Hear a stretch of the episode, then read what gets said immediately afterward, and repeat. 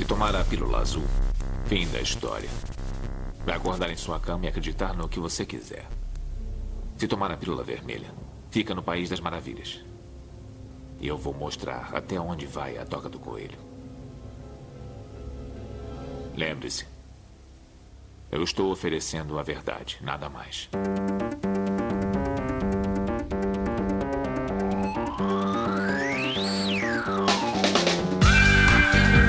Magicando. Presta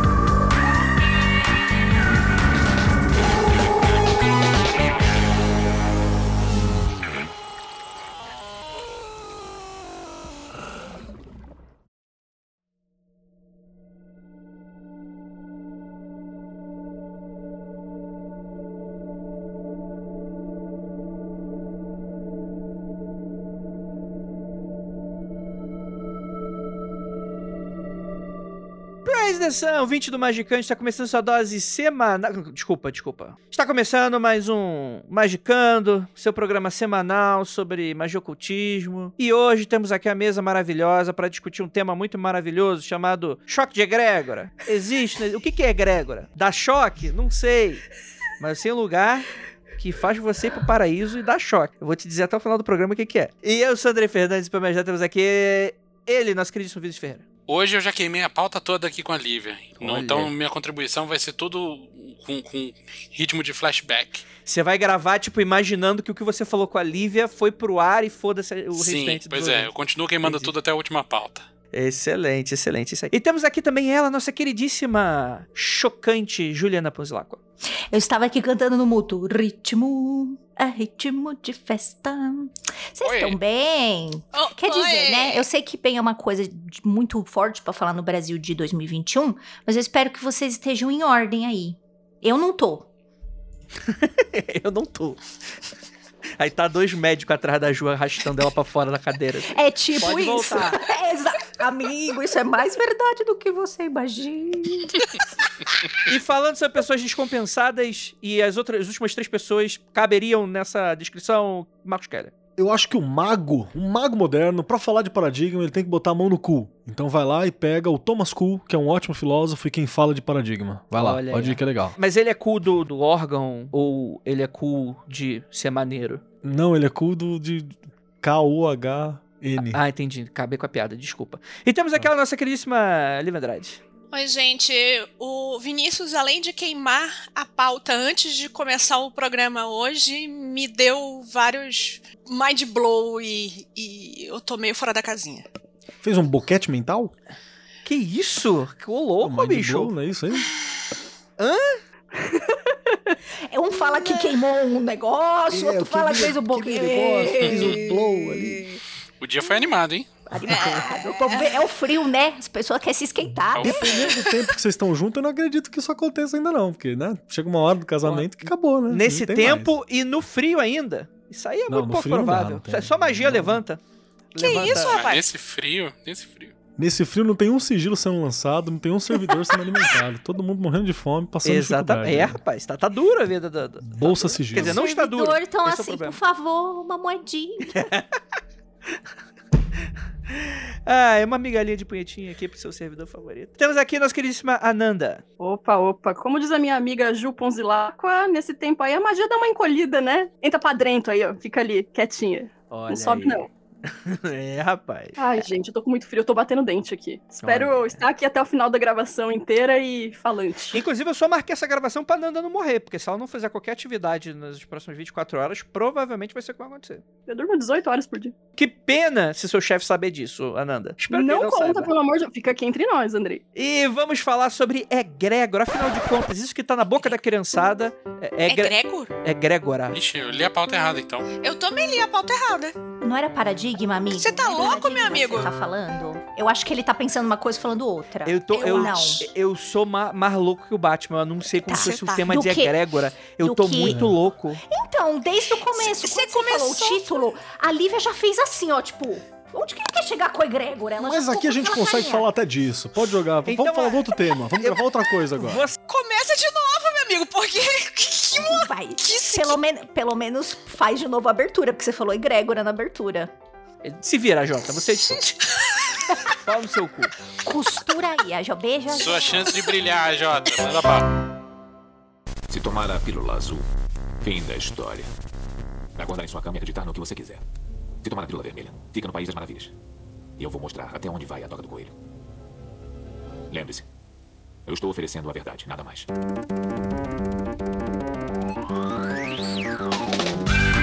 Magicando.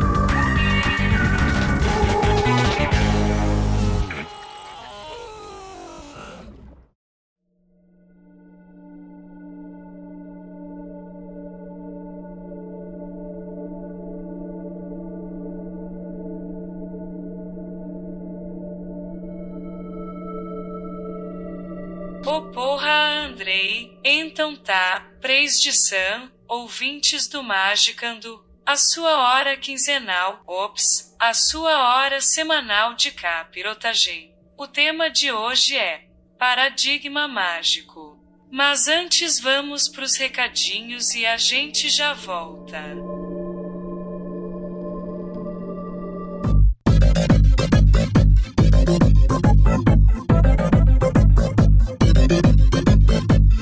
Olá, tudo bem? Este é o bloco de anúncios e recadinhos do Magicanto. Aquele momento para dar uma pausa, se informar e se preparar para o podcast. E falando em se informar, os paradigmas mágicos são muito diversos e neste episódio não deu para falar sobre tudo. Se você ouvinte estiver interessado em conhecer um pouco mais, descobrir como eles afetam a sua visão de mundo e a sua magia, o livro que você está procurando é o Libernum e Psiconauta. Além da importância do paradigma mágico que permeia todo o livro, há um capítulo específico para este tema, que sai do plano das ideias e apresenta exemplos práticos. Ideal para quem está estudando, pesquisando e praticando. E para dar aquela incentivada na sua leitura mágica, a Penumbra Livros está com o cupom Paradigma de 30% de desconto no Libernum até o final do mês de agosto. Vale muito a pena. Ele é um livro gigante, maravilhoso. Acesse o site da Penumbra Livros e coloca lá no espaço de cupom Paradigma, tudo em caixa alta e você vai ter o seu desconto neste livro maravilhoso. E você, ouvinte, que está ouvindo esse programa redondinho, bonitinho, editado pelo AJ Oliveira,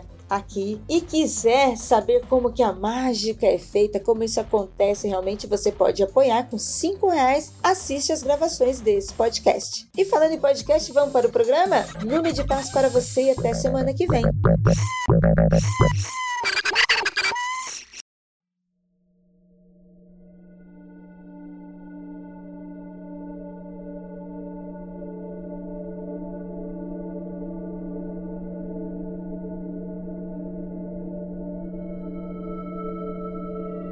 Afinal de contas, o que, que é paradigma? Isso que tá na boca da criançada e é aí, talvez, o que. Eu não sei. É, Vinícius, o que, que é paradigma? Paradigma é uma explicação do mundo, uma explicação da vida, do universo e tudo mais. Entendi. Seria pra você a visão de mundo. Não, uma explicação mesmo. Então, mas é a visão de mundo. Ah, se Beleza? quiser chamar assim, beleza. Mas eu tô falando, não são as palavras que eu tô usando, caralho.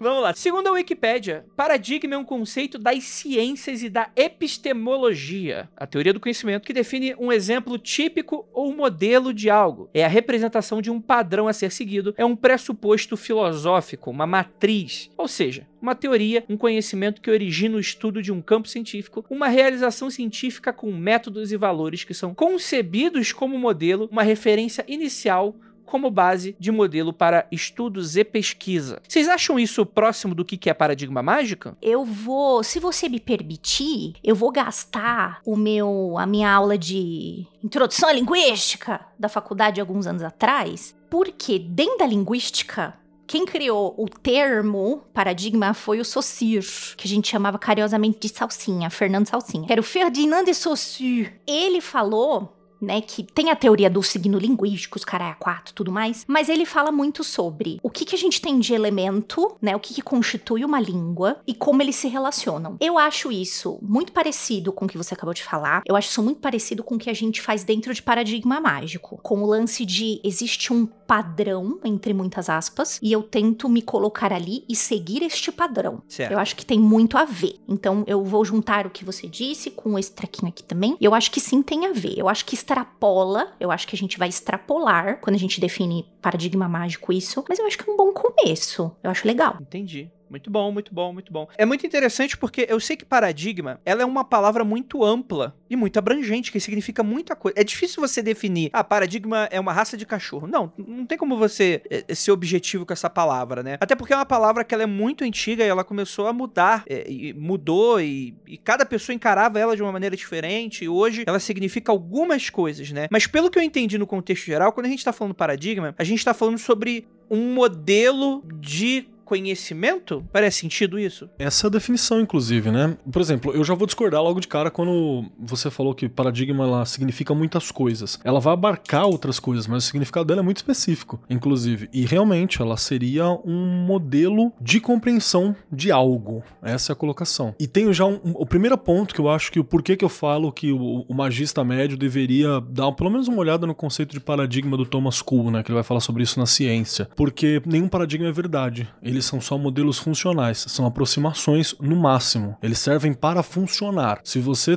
coloca uma coisa que é só um modelo hum. como realidade, tu já tá erradaço, tá ligado? Já não vai funcionar, você já não tá entendendo como é que funciona o negócio. Então, essa é a Entendi. postura, né? E quando a gente fala paradigma também, você tem uma série de coisas que vem junto, como o comportamento da ideia que acompanha. Mas, basicamente, é essa constelação de crenças, né, que você monta uhum. para compreender, para ser um modelo de compreensão de algo, sim. Entendi. Mas isso é uma discussão que eu quero ter mais pra frente quando a gente for falar de paradigma mágico. Mas eu acho muito interessante essa de você usar a palavra paradigma, você tem que aceitar de que não existe apenas o seu, né? De que existe uma miríade de outras, né? E que são altamente funcionais e que participam de um, de um processo semelhante, né? De, de, pode não ser semelhantes entre si, mas, enfim, né? São teorias iniciais de algo, né? Isso é muito interessante, porque quando eu tava dando uma olhada, gente, eu fui para onde? No Egito? Mentira, na Grécia Antiga. Tinha um cara, um filósofo, chamado MC Aristóteles. Ele falava o seguinte: é o pente, é o pente, é o pente. Como é que era? Um lance é um lance? Um caixa é um caixa? Como é? Esqueci. Ih, é, o desculpa. vapo é o vapo. É que desculpa. a gente é cringe, Ju. não sei o que lá sabe. e um lance é um lance. Desculpa, gente, esqueci. É um lance é um lance. Acho que era, amiga. Acho que era isso aí. eu não vou nem falar do Aristóteles. Tenho a mínima ideia do que vocês estão falando, cara. Eu tô, tô aqui fudidamente voando. Mas quando que a Lívia não tá voando, né? Isso aí é pipa voada, menina. Antes de falar do, do Aristóteles, que vai ser muito importante para a criação do paradigma, a gente tem que falar sobre Platão, que ele fala que paradigma é o fluxo de pensamentos que geraria uma ideia. Que para essa galera é um filósofo, né? Eles têm que passar a vida deles conversando e jogando conversa fora e, enfim, precisavam justificar porque estavam ganhando para isso. Que naturalmente ganhavam, porque se eles fizessem provavelmente morreriam de fome e não foi o caso deles. Morriam de outras coisas, inclusive assassinato, o que dava a entender muita coisa. Mas enfim, Platão dá o nome das ideias primordiais de narrativa, já Sócrates de paradigma. Eu tô acertando, Kelly? Ou eu tô errando pra caramba? De certa forma, tá sim. É que eu tô. sim, pra quê? Agora fica. Tô acertando De errado. certa forma. De certa forma, porque. É, é, é, porque assim, a forma como a magia do caos vai levantar o conceito de paradigma, porque justamente você não falava tanto de paradigma quando você fala de outras magias pré-século 20 ali é como verdade, né? Então você vai ter uma ideia de que não, eu tô falando uma verdade, eu atingi aqui uma, uma realidade, né? Mesmo que quando você tinha gente que estava em mais de uma ordem, ou mais de uma linha, ou mais de um caminho, não percebesse como uma verdade única, no geral tinha uma abordagem muito religiosa. E abordagens religiosas costumam ser de verdade. Né? Se eu tô numa uhum. religião, é porque aquela religião é a verdade. Né? Esse é meu culto. Ele é, acaba sendo essa questão de verdade. Então, o conceito de paradigma que, a, que eu acho, eu percebo que tende a ser utilizado, ele vai mais para esse rolê da magia do caos, da magia do século 20 para cá, então que vai beber nas ideias do Ku, né, do Thomas. Uhum. E já quando você tá falando sobre paradigma no mundo antigo, ele tem um significado aproximado, mas não é exatamente o mesmo. Sim. Né? Então sim. é isso que eu tô uhum. dizendo. Perfeito. Não, é, é, bom a gente deixar isso claro. Já que você tá falando de Platão e, e Sócrates, eu tava, calhou de eu estar tá lendo bastante sobre isso. E para essa galera aí, o conceito de verdade conceito de ideia é uma coisa muito esculpida em pedra, saca? Porque eles fazem uma distinção muito clara, principalmente Platão, do que, que é verdade inabalável e uma força motriz do universo e do que, que é uma opinião e tudo que a gente percebe, tudo que o nosso sensório pode, pode ser capaz de produzir é opinião, porque não exprime a verdade absoluta, porque o que eu vejo e o que o Keller vê são coisas diferentes e tal. Então, a própria ideia do que é verdade é, é, é, apenas uma ideia formada na minha cabeça e uma, uma outra ideia formada na cabeça do Kelly. Isso é então, é muito interessante, sim. O, o, buraco é. Como é que é a história lá do. É, são tartarugas até lá embaixo, né? Sim, e eu bato com o Vinícius nessa questão que eu acho que ele tá, tá bem correto, porque se você for pro Platão, por exemplo, pro Platão tinha uma verdade, né? O Platão ele trabalha com a ideia de que aqui nós espelhamos o mundo das ideias. E tudo com, com uma carga muito religiosa, né, Kelly? Sim, sim. Então, por isso que eu acho que tem essa, essa divisória, né? Que, que tá para colocar. Então, pro Platão, por exemplo, aqui é, é, tudo é uma, um, um espelho torto, né, de uma perfeição das ideias, assim, uhum. daquilo que seria o, o, ideal e o real, né? Sim, não à toa a caverna de Platão fala sobre isso, né? Inclusive o Platão, eu tava, tava vendo lá, parece que é o Fédon dele, que, que é o primeiro texto que provavelmente cita, quase com esses termos, o Black Iron Prison, que a gente falou no outro episódio. Uhum.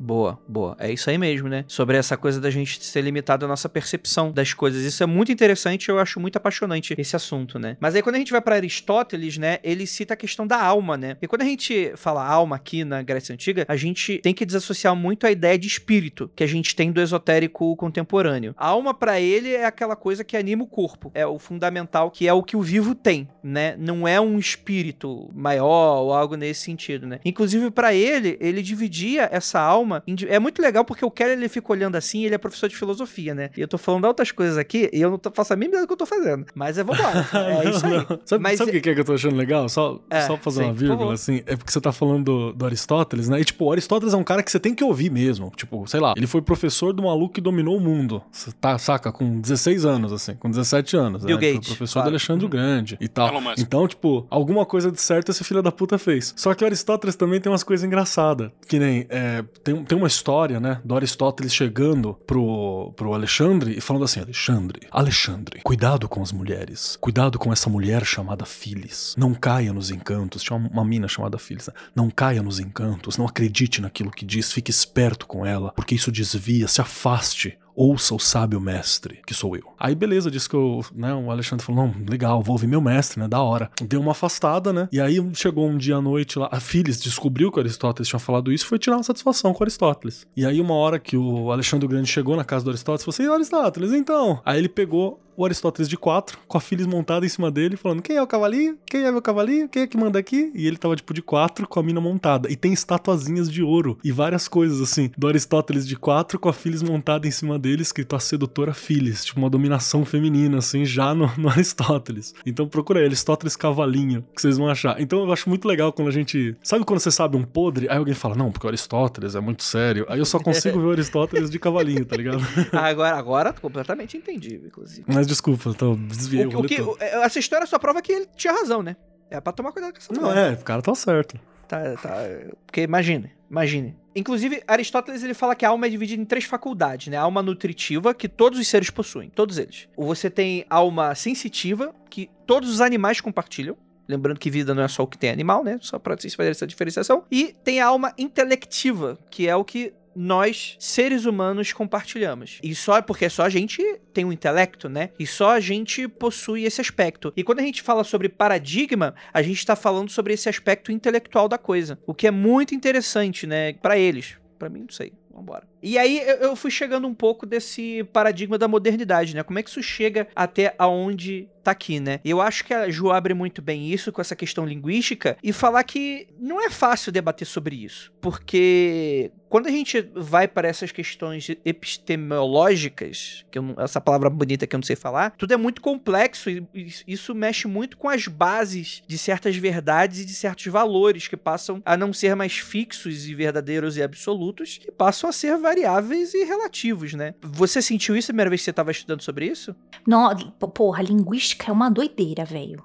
de verdade, eu não sei porque eu gosto disso. Porque é muito louco. E você é O legal é que quando você estuda, né, esse lance aí de sintagma, paradigma e tudo mais, você é empurrado o tempo inteiro pra zonas de desconforto total. Às vezes acabava a aula e eu ficava assim, velho, não entendi porra nenhuma. Aí eu falava, com a minha- mano, eu entendi isso aqui. Aí o amigo falava, não, mas é isso aí mesmo que eu entendi. Aí o outro falava, eu também. Eu falei, será que é isso ou será que todo mundo entendeu errado?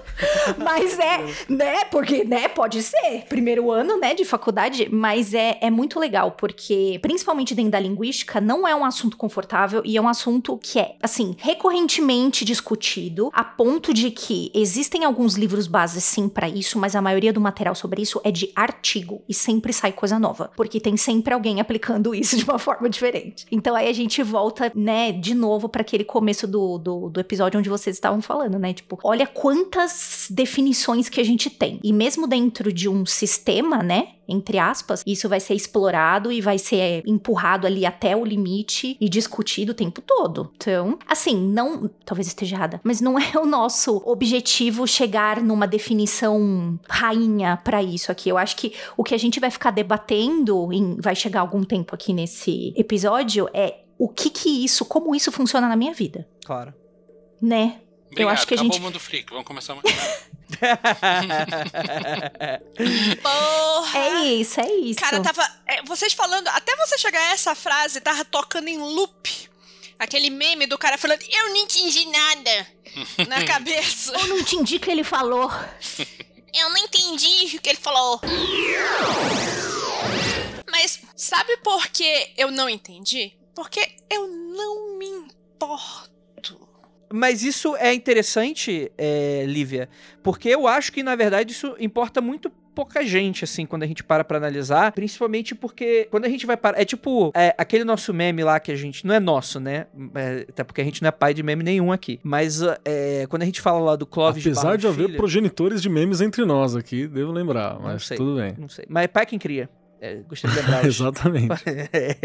É, beijo, Piccolo. É, mas é, aquele meme lá do, do Clóvis de Barros Filho, ele falando que você não tem brio, é justamente falando sobre discussões como essa, de livros, que você lê às vezes um parágrafo e você não entende porra nenhuma. E aí, só que ele dá a letra, fala, cara, o cara ainda teve que pensar, elaborar, matutar, escrever, você só precisa ler a parada. É um assunto muitas vezes difícil e que mexe muitas vezes com base na nossa sociedade. Mas no duro, no duro, no duro, quando você nasce, meio que já- você já tá projetado uma vida que você não precisa questionar a maioria das coisas que você tá inserida, saca? Eu entendi, concordo plenamente. Mas o meu não me importo é o seguinte: eu entendo que isso é um estudo necessário para muitas pessoas, tipo assim, você discutir isso e, e tudo bem. Mas eu já cheguei a um- uma conclusão em que isso, pra mim, ficar discutindo a se existe a verdade absoluta ou não, tipo, eu cheguei numa Uhum. conclusão pra vida em que eu tô só na fase de, tipo, o que tá funcionando. Sim. Não, claro. eu entendeu? entendo. Eu, tipo assim, eu posso entrar nessa discussão? Posso. É comer, cagar, Mas é um- trepar e dormir, né? É isso aí, Não, vambora. é, é isso que tu tá, eu tô querendo te falar. Não é isso. Eu não tô no tipo assim, eu não quero pensar. Eu só já pensei muito sobre isso, cheguei à minha conclusão e tipo, Entendi. eu vou gastar a minha mufa com outras coisas. Porque primeiro ano da faculdade, discutir grego, discutir. Caralho, mano, já queimei minha mufa demais. E o pior é que eu tive uma aula em que a professora tava falando sobre beijo grego. Mas tudo Claro. bem. Ai, que, que professor escroto. Os gregos beijavam. Mas enfim. Muito, muito interessante. Uhum. Mas de fato, né, mano? Eu não, eu não consigo ter esse pensamento. Porque e eu acho que isso é ruim, porque eu fico sendo assombrado com essa porra de verdade absoluta. Que é algo que tem tudo a ver com o tema desse episódio. Que é, que é sobre isso.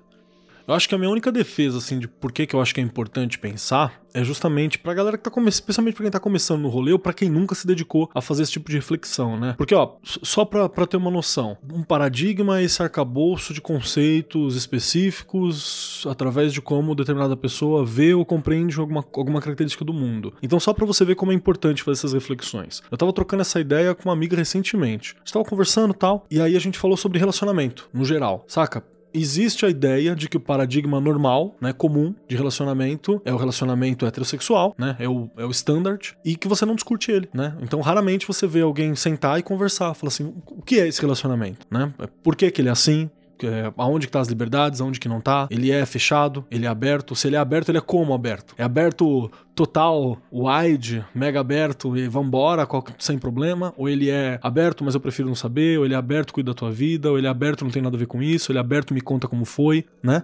Você, você Esse tipo de né? discussão, cara, é super legal. Talvez eu esteja só um pouco cansada, porque eu e o Vinícius, a gente teve uma puta discussão hoje de Ah, é tarde, que eu cheguei em várias conclusões. Eu não cheguei em conclusões, cheguei em várias dúvidas sobre a vida, o universo e tudo mais, entendeu? Não, não, eu tô. Eu não, não tiro essa, essa razão, não. É só pra dizer que, tipo assim, o paradigma ele tem esse, essa questão da gente passar por cima de coisas que deveriam ser novamente faladas. Então acho que todo mundo deveria questionar isso em algum momento, né? Não, não que você tem certo, tá errado. E, porra, a gente faz isso no Magicão desde sempre também. Ah, Tanto é que o paradigma é uma questão que a gente achou quando o Andrei propôs, a gente achou legal, mas é aquele tipo de coisa que a gente falou assim, pô, a gente já não falou disso um milhão de vezes?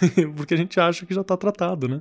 Eu acho a discussão válida sobre a- a existência ou não de uma verdade absoluta tal, mas eu acho que ela no fim das contas é infrutífera, porque a gente sabe que não existe em, em ciência, em aspecto nenhum, uma teoria de tudo. Por exemplo, física. Existe a física geral e, existe a física relativista lá, né? São teorias diferentes que explicam fenômenos diferentes e não são conciliados. No entanto, fenômenos macroscópicos podem ser explicados pela física newtoniana e fenômenos microscópicos podem ser explicados pela teoria do Einstein e seus amiguinhos. Matemática. Matemática é um negócio que, a não ser que você seja Lívia, não tem como você negar que o bagulho funciona. A matem... Eu, eu não nego, mas eu não quero entender por que ela funciona. Não, é tudo isso, bem, tipo. você tem seu direito de não entender, mas o lance é o seguinte: a matemática funciona sempre, ela é infalível, mas ela não serve pra explicar psicologia, ela não serve pra explicar relações humanas, ela não serve pra explicar literatura. Então, diferentes campos de conhecimento servem pra explicar diferentes manifestações da, da vida, do universo e tudo mais. E eu acho que é aí que, que brilha o, o conceito de paradigmas e a possibilidade de você ter mais de um, porque no meu entendimento não existe nenhum paradigma que explique tudo. E é bom que seja assim, porque senão perderia muita graça. Isso é mais ou menos aquela história. Se você tem um, um martelo, todos os teus problemas começam a aparecer com- como prego, né? Se você Exato. você tem um- só uma ferramenta. O que me deixa nervosa nessa discussão é justamente isso. É as pessoas pegarem o martelo, correrem com o martelo e querem, tipo, martelar tudo. Entendeu? Tipo, cara, E ainda convencer os outros que martelo é a parada. e tem, tem uma coisa ali muito melhor e que encaixa melhor uma outra ferramenta ali. Você já ouviu falar em alicate? Aí o cara, não, o meu martelo serve pra tudo. E eu fico nervosa com isso e eu não vou nem convencer a pessoa, nem a pessoa vai me convencer. E eu viro assim pra pessoa e falo assim, ó. Falou, Champs, vamos concordar em discordar. Essa discussão toda, inclusive, acho que é a base desse episódio. Só que antes da gente continuar com ela, eu só queria fazer uma pequena adição que é o seguinte: como o Keller deu um pequeno spoilerzinho, eu queria voltar isso antes da gente começar nessa discussão de campo aberto e um dar porrada no outro. É que essa noção de paradigma, ela é fruto do, do século XIX para XX, né? Da sociedade europeia tentando se entender, entendendo o mundo. Inclusive, é, gerando vários erros, né? Porque você tem que tirar da conta que a percepção do europeu médio estava alterando resultados dessa questão. Apesar da gente não estar falando de uma ciência exata, que é antropologia, sociologia, o que seja, ainda assim são coisas que você precisa levar em consideração, de que a gente modifica a equação quando a gente não se tira da, da equação, né? Eu diria especificamente, inclusive, que é um rolê do 20 mesmo, porque no século XIX você ainda tinha muita certeza, né? Na matemática, por exemplo, pra citar o que o Vinícius puxou ali, eu lembro que tinha um matemático, eu não vou, não vou puxar o nome do cara agora, mas ele falou assim: ó, falta resolver essas três, quatro questões aqui pra matemática ser perfeita, tá ligado? Falta esses três, quatro problemas aqui pra gente fechar 100%, né? E aí, só pra aplicar o olhar do paradigma, né? Foi com a falência dos modelos coloniais, né, neocoloniais ali, que você percebeu que, tipo, não, não tem essa verdade, né? Na verdade, não tá tudo numa paz, não tá tudo muito bem. Você teve Primeira e Segunda Guerra Mundial pra mostrar que tá tudo destruído, né? Logo depois do que foi a Belle Époque europeia, que achava que era uma bela época. Sim, era bela, se você fosse branco, europeu e, e só, né? Especi- especificamente francês ou inglês. E aí você tem ainda, por exemplo, ainda pra citar matemática, por mais de mil anos a física do Aristóteles, ele era o paradigma principal. Aí depois disso você teve a astronomia do Copérnico, né? Aí as astronomia do Copérnico ainda Desculpa conversou. entrar no meio do teu rolê, mas o zero não existe desde sempre, né, cara? Então, exato. É isso que é, essa é a parada que a gente doido. tem que acrescentar. Exatamente. E aí você teve a astronomia do Copérnico, aí depois você teve Newton, aí você teve o Boyle, né? Aí você teve a relatividade do Einstein que cagou o rolê inteiro. Tava tudo organizando assim que você falou, porra, que legal. O Einstein foi um chimpanzé, cagando na Aí ele vem com a relatividade geral lá, que aí, porra, que é tipo, é um fragmento da teoria do Newton, assim, que, que ele, né, expandiu. E aí a galera fica muito insegura nessa colocação toda. Mas isso é bom. É justamente pra mostrar que o paradigma, no fim das contas, é uma tentativa de forçar a natureza a se encaixar dentro de alguns limites que são inflexíveis, né? Que eles são pra você poder, poder olhar. Então o paradigma, ele é esse limitador. A gente, às vezes, defende muito um paradigma, né? Tem a galera que defende, tem os pais de paradigma, aí tem a galera que, não, pai, meu, sei que, né? Os advogados. Mas na verdade você tá defendendo o teu direito de ser ignorante na, na tua área, ser um, um ignorante competente. Essa, esse é o, é, o, é o direito, né? E acho que é por isso, inclusive, que a gente tá fazendo esse programa, apesar dele ser um exercício de futilidade, como a Lívia e o Vinícius falaram. É um exercício de futilidade porque vai atingir É, aqueles as que pessoas estão vão continuar fazendo né? o que elas naturalmente fazem, né? Tirando, Exato, tirando exato. os idiotas tipo eu que vai ficar assombrado e vai ficar pensando e perdendo tempo pensando nessas porra. Mas eu gostaria muito que. Eu acho que o Keller ele cita o lance da religião como. Eu, eu não lembro exatamente do contexto que tava no papo sobre essa coisa de você. É, para o pro religioso, não tem essa de paradigma. Pro religioso, ele tem a verdade. E ela costuma ser absoluta, né? Então eu queria perguntar pra única pessoa que tem religião aqui nesse podcast, que é a Ananda. Como é que é essa discussão toda pra você, Ananda? Essa toda que vocês fizeram até aqui ou o fato de eu ser a única pessoa com religião? Não, sobre, sobre o papo inteiro, né? Sobre o que a gente tá falando. E também Você sobre pode esse escolher o aspecto. que você quiser É, falar escolhe, sobre, não tem é, problema. é, isso aí. Você entendeu? Cara, é, é super tranquilo pra mim, na real. É, parece que é uma coisa que me amarra muito, né? Falando dessa maneira, de tipo, putz, a Ananda é a única pessoa que segue uma religião, então talvez ela não tenha práticas mágicas tão flexíveis assim. E não é verdade. Eu não falei isso, só pra deixar bem claro. Eu não disse que foi você que falou. Pra deixar bem Ah, alguém falou então. Dá o nome aí que eu vou pegar essa pessoa. Então. Amaldiçoa ele de três ou quatro formas de paradigmas diferentes. Quem falou botar o isso? nominho aqui. Então, até porque esse tipo, o, o paradigma religioso que eu trabalho, que é a tradição de orixá, né, tradição iorubá, pra quem não sabe, é, não é uma religião impositiva no sentido de aqui a gente tem um- uma crença única e um Deus uno e só esse que é verdade, só isso que é verdade e, e não pode outra coisa. Eu acho que a tradição de orixá abarca muito bem a questão do ponto de vista. Esse é um ponto de vista nosso e existem outros, né? E existe um intercâmbio também de, de práticas e crenças. Indo mais a fundo, falando de, de religiões de cultos afro, nós temos algumas no Brasil e nós somos religiões irmãs, né? Apesar de não professar a mesma fé necessariamente. Mas a gente se une porque somos discriminadas da mesma maneira, apesar de não ser a mesma coisa e não ter exatamente a mesma fé, né? E é basicamente isso, assim, não é o único paradigma que eu trabalho. Se a gente colocar sob esse viés de um paradigma, trabalho com outros e não existe nenhum problema nisso. Mas isso aí pra gente é.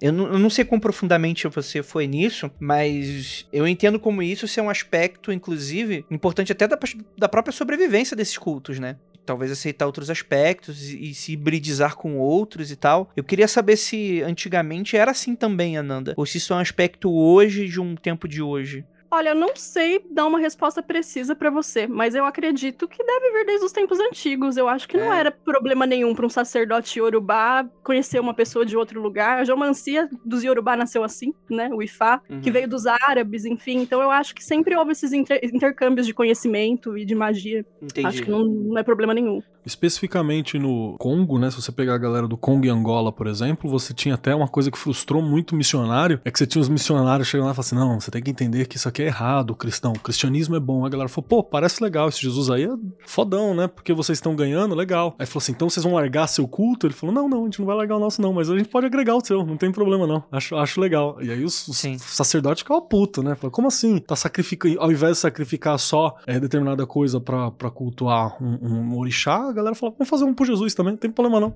E, e aí a galera ficava putaça, porque eles não conseguiam entender essa lógica, né? Eu acho que a única coisa que pode ser um impeditivo, de repente, é a questão da dedicação, né? Devocional, assim. Porque tem coisa que realmente toma muito, exige muito. Então, se você se dedicar realmente todos os dias, todas as horas do seu dia, de corpo e alma, a um paradigma que te exige tanto, talvez você não tenha espaço para outros. Não é nenhuma questão de, de Uhum. vontade, né? Até porque isso também tá traduzido numa vivência, né? Que não é só o, o que eu acredito. É, só- é que a, a gente hoje, nesse século XXI, a gente li- lida com crença como um algo a mais, né? Um plus. Mas você vai pro trabalho, você fica doente, vai pro médico e tal. Mas eu imagino que também toda a tradição tem a ver com a, a- a família, as pessoas que você convive. Não apenas só a explicação do mundo ou a explicação das coisas mágicas, né? Porque tá tudo inserido dentro da vida do, do- do cotidiano, né? Eu imagino que possa ter muito disso aí. Mas isso é muito interessante que me lembrou, esse- esse- essa informação que o Keller deu, me lembrou muito do romano antes do cristianismo ser cristianismo, né? Que todo romaninho, tipo, tinha altarzinho pra cada deus diferente. E, e por ser um império, né? Ia pra todas as regiões do mundo. Ninguém ficava muito encasquetado você tava rezando pra deus de bárbaro ou pra deus de outro bárbaro. Então isso parece ser um fenômeno muito, não, não diria único, né? Mas muito presente dentro dessa realidade cristã, europeia, branca, etc e tal. Que às vezes a gente entra nesse clichê do. Que, que às vezes tem a galera mais tradicional que fica meio pistola quando a gente deixa entender isso, mas é importante a gente deixar isso bem claro, né, gente? Por mais que você crê que a, a- teu- a tua crença ela é absoluta, eu acho que você tem todo o direito de fazer isso não interferindo no, no caminho do outro, na, na minha opinião, mas é que ela tem um, um- lugar da onde tá vindo, né? E que ela não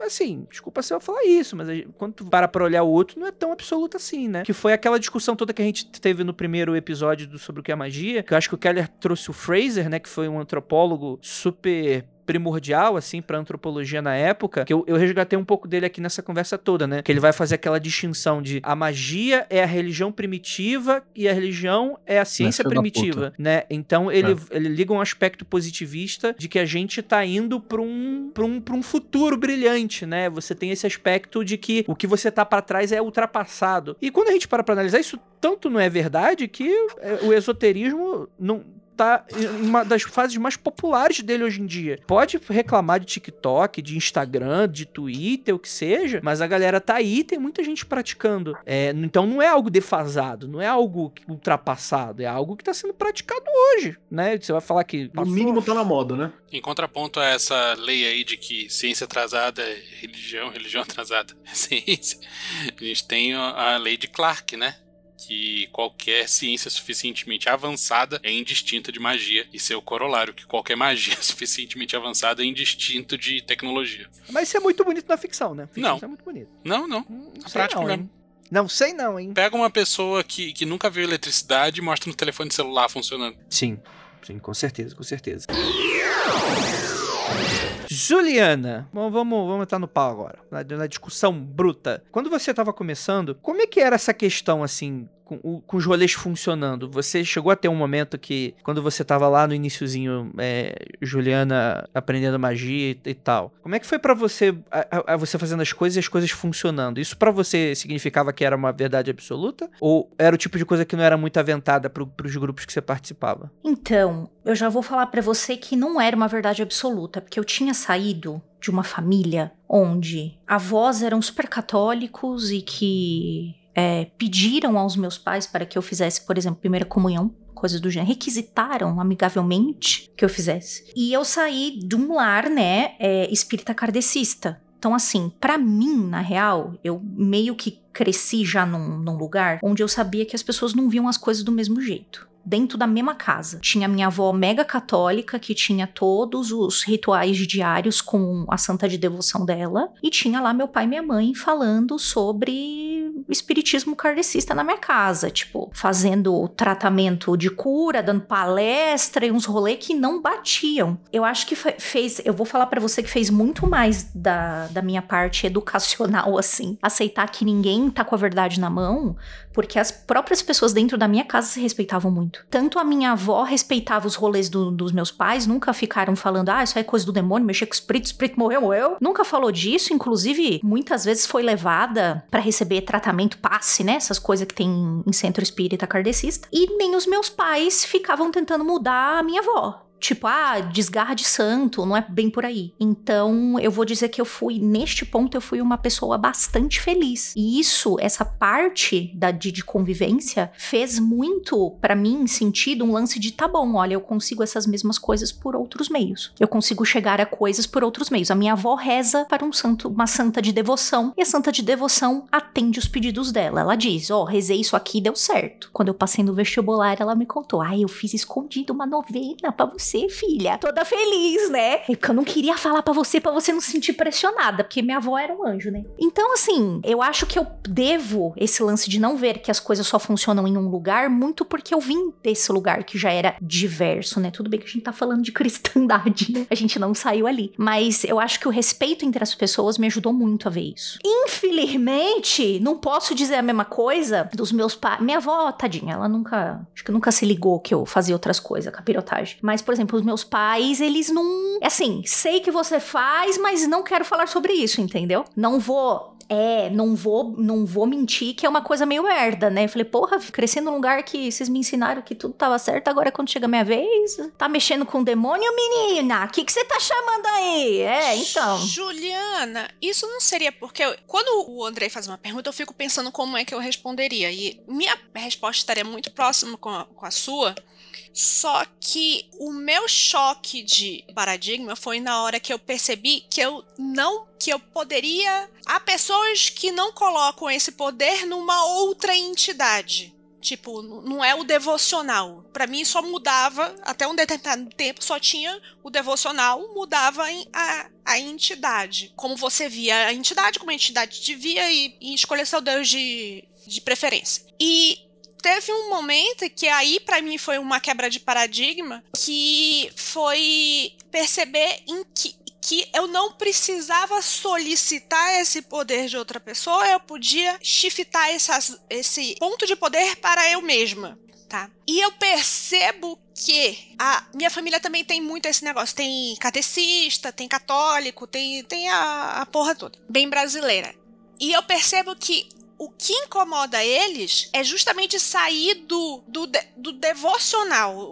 Pra eles não tem problema nenhuma como você enxerga Deus ou a entidade de sua preferência. O problema é quando você se coloca em situação central. Será que não é isso que acontece com seus pais também? Eu, então, pode ser, mas é que o, prime o meu primeiro rolê na magia era devocional. Sim. Então eu não saí desse paradigma, querendo ou não. Pelo menos dentro do devocional, eu não saí disso. Mas é uma boa teoria. É uma boa teoria. Eu acho que o grande problema para os meus pais é com quem você está se associando. Você assinou o livro? Você vai sentir o gosto da manteiga? É, é uns rolês assim, entendeu? Eu acho que é com quem. O problema é com quem que você tá lidando aí. Aí a gente encerrou a conversa e nunca mais falamos sobre. Não, porque é muito parecido com o rolê da minha mãe, né? A minha mãe é uma senhora católica. Eu sou uma pessoa que foi criada dentro do Eu sou iniciada no catolicismo, né? Fiz primeira comunhão, fiz crisma, reforcei minha fé ainda. Cara, eu acho que a exata preocupação dela era essa quando ela viu que eu tava indo pra um outro caminho. É mais um disso, vai te levar com quais pessoas você vai andar e o que você vai fazer E ela tava certa, no final das contas, né? do que sim estava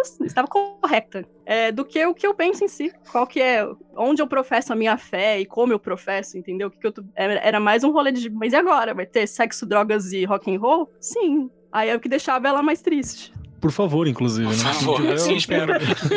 se não tiver o que eu Senão estou nem tava aqui. aqui, tava, tava na crisma. Hum. É, hoje em dia já não é um grande problema pra ela né a gente convive aqui harmonicamente numa casa é, com duas crenças muito diferentes coexistindo né Uhum.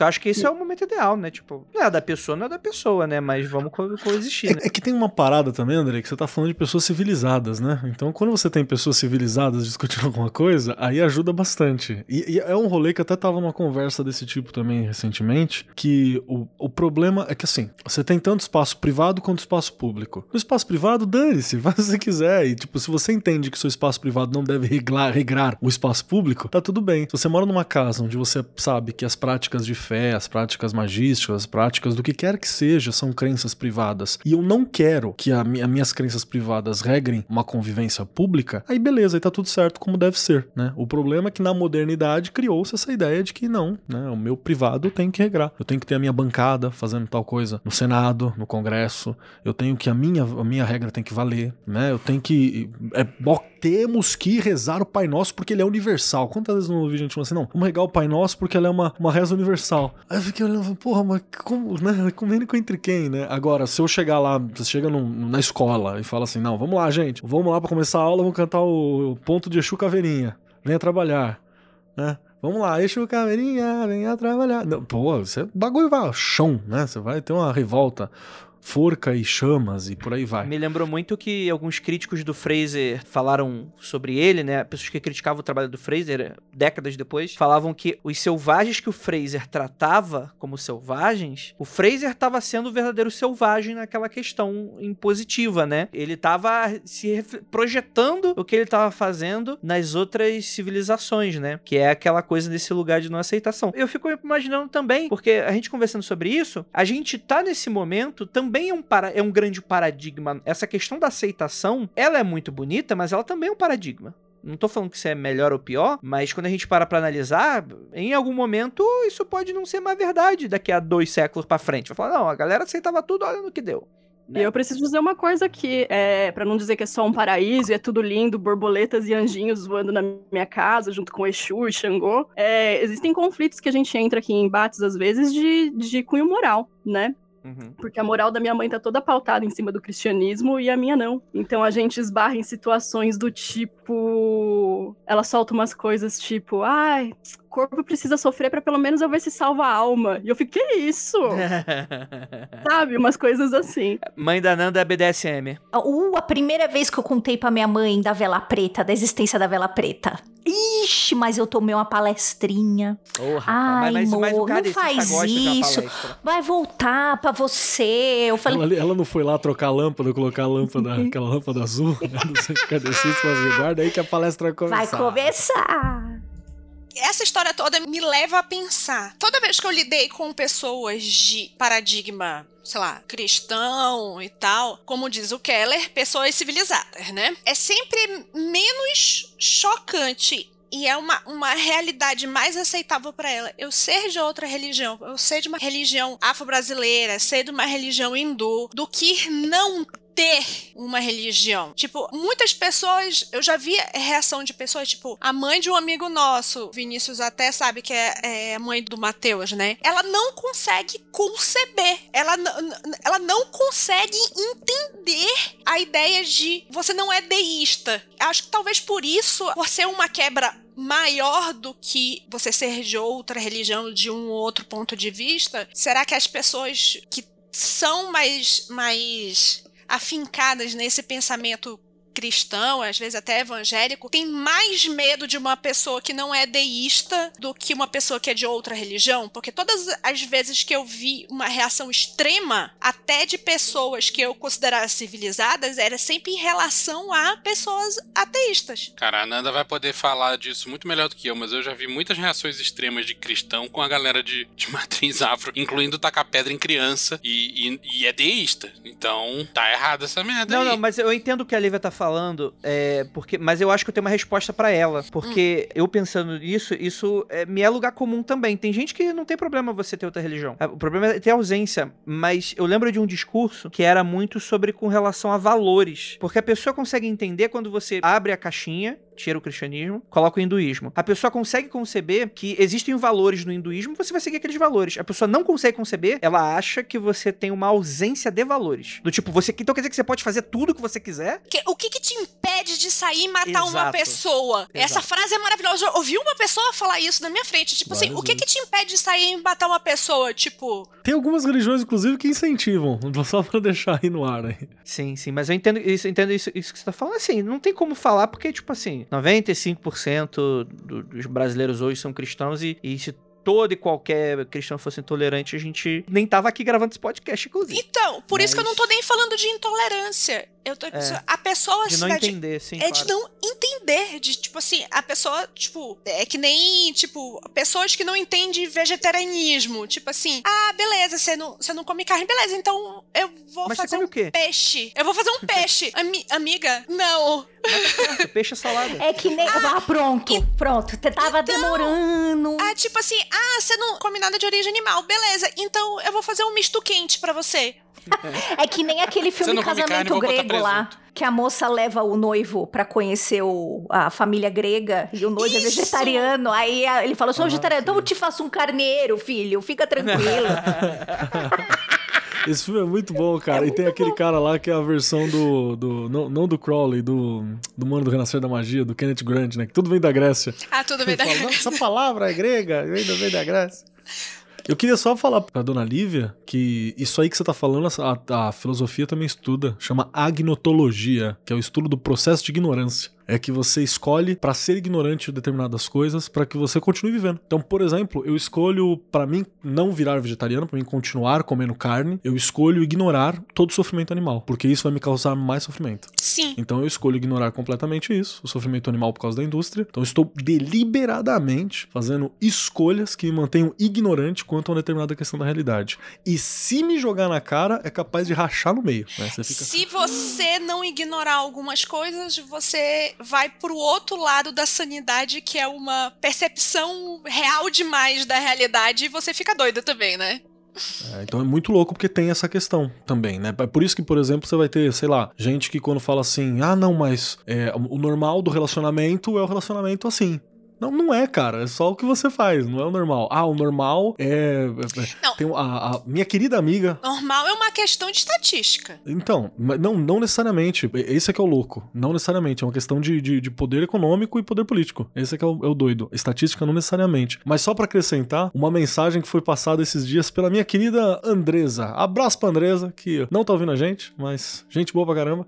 Que ela postou uma fotinha muito legal que tinha três carinhas brancas assim. Então, tinha uns quatro, cinco bonequinhos brancos. Aí tá lá, normal. Aí você põe um bonequinho preto, você fala assim, equilíbrio, né? Identidade, igualdade, igualdade racial. É, coloca um, bone- põe- um bonequinho preto e fala, tipo, é, é equilíbrio Igualdade. forçado. Exato. Aí você põe três ali, é genocídio branco, tá ligado? Tem 12 bonequinhos brancos, mas você põe três pretos, Ou é genocídio tem, branco. tem galera falando, coloca um personagem preto e, e- e manda essa de que é o politicamente correto. Ô, É, rapaz, tá, tá. cheio disso. É Genocídio, não, que horrível e tal. Não, isso aí é porque você escolhe deliberadamente ser ignorante quanto a isso, porque o seu, a sua realidade é frágil. É isso. Eu acho que é, é justamente sobre isso, né? Sobre você ter uma, uma realidade frágil, né? Mas assim, é, a gente tá falando muito sobre religião aqui. Mas a religião, é, é, como a gente tava falando, é, eu acho até um café com leite, porque de fato o religioso, ele crê na sua verdade. E pra ele é absoluta na maioria das vezes, não? Não, não, tem uma diferença. É uma diferença, de novo, pra puxar a Grécia outra vez. Uma coisa é você usar palavra grega doxa, que é o quê? Crença na verdade, fé. É aquilo que você acredita. Então você tem a tua doxa. A outra coisa é você ter a ortodoxa. Que o que, que é? É a crença que só a tua fé é correta, única e tem que ser espalhada. E que as outras que não são a sua são heterodoxas. Ou seja, elas são opostas. Não é porque ela tá só vivendo, é porque na verdade a existência dela é uma agressão à sua. Então ela existir é, uma, é um levantar de armas contra você. Certo. A existência daquilo é um levantar de eu vou armas. Então você tem- deliberadamente ser ignorante, ignorar tudo que você tá falando e acreditando no que eu acabei de falar. Mas tendo em vista que você está certo. eu estou Exatamente. Eu gosto quando você entende. errado. Tá vendo? Eu, sei, eu gosto, um bom professor, eu entendo.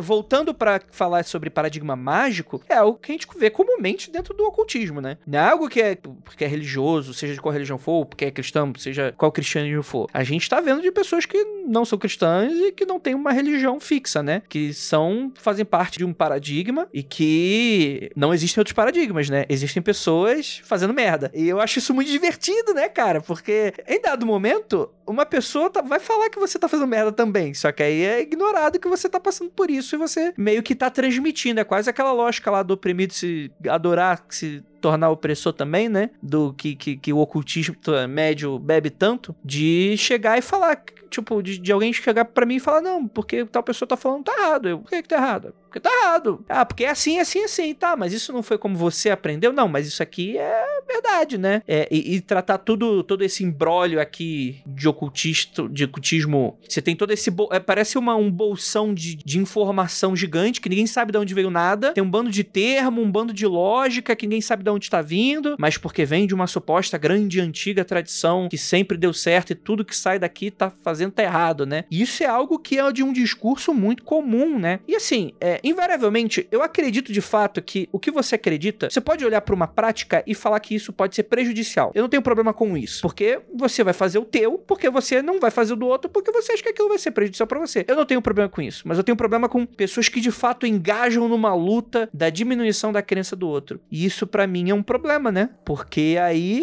o que que sobra, né? Quer dizer então que eu vou impor essa parada para as outras pessoas e eu não posso admitir que talvez ela vai ter a razão dela e ela vai ter o fenômeno dela, ela vai ter a verdade dela e eu não fui convidado para isso e porque eu não quero fazer parte, né? E isso é muito complexo, né? E isso tá, cara, abre qualquer grupo de Facebook aí, você vai ver isso. Sem parecer aqui moralista, como eu falei, tipo, é algo que invariavelmente são armadilhas que a gente vai cair de alguma maneira. Ah, você fazer isso vai dar problema, mas essa imposição para mim ela soa muito problemática, né? Como é que é? Deixa eu perguntar, voltar agora, passar essa bola pro Vinícius, porque a magia do caos ela não é um paradigma. A magia do caos permite você você flutuar entre paradigmas, correto? Eu acho que ela não permite, ela demanda que você faça isso. Senão você tá fazendo qualquer outra coisa.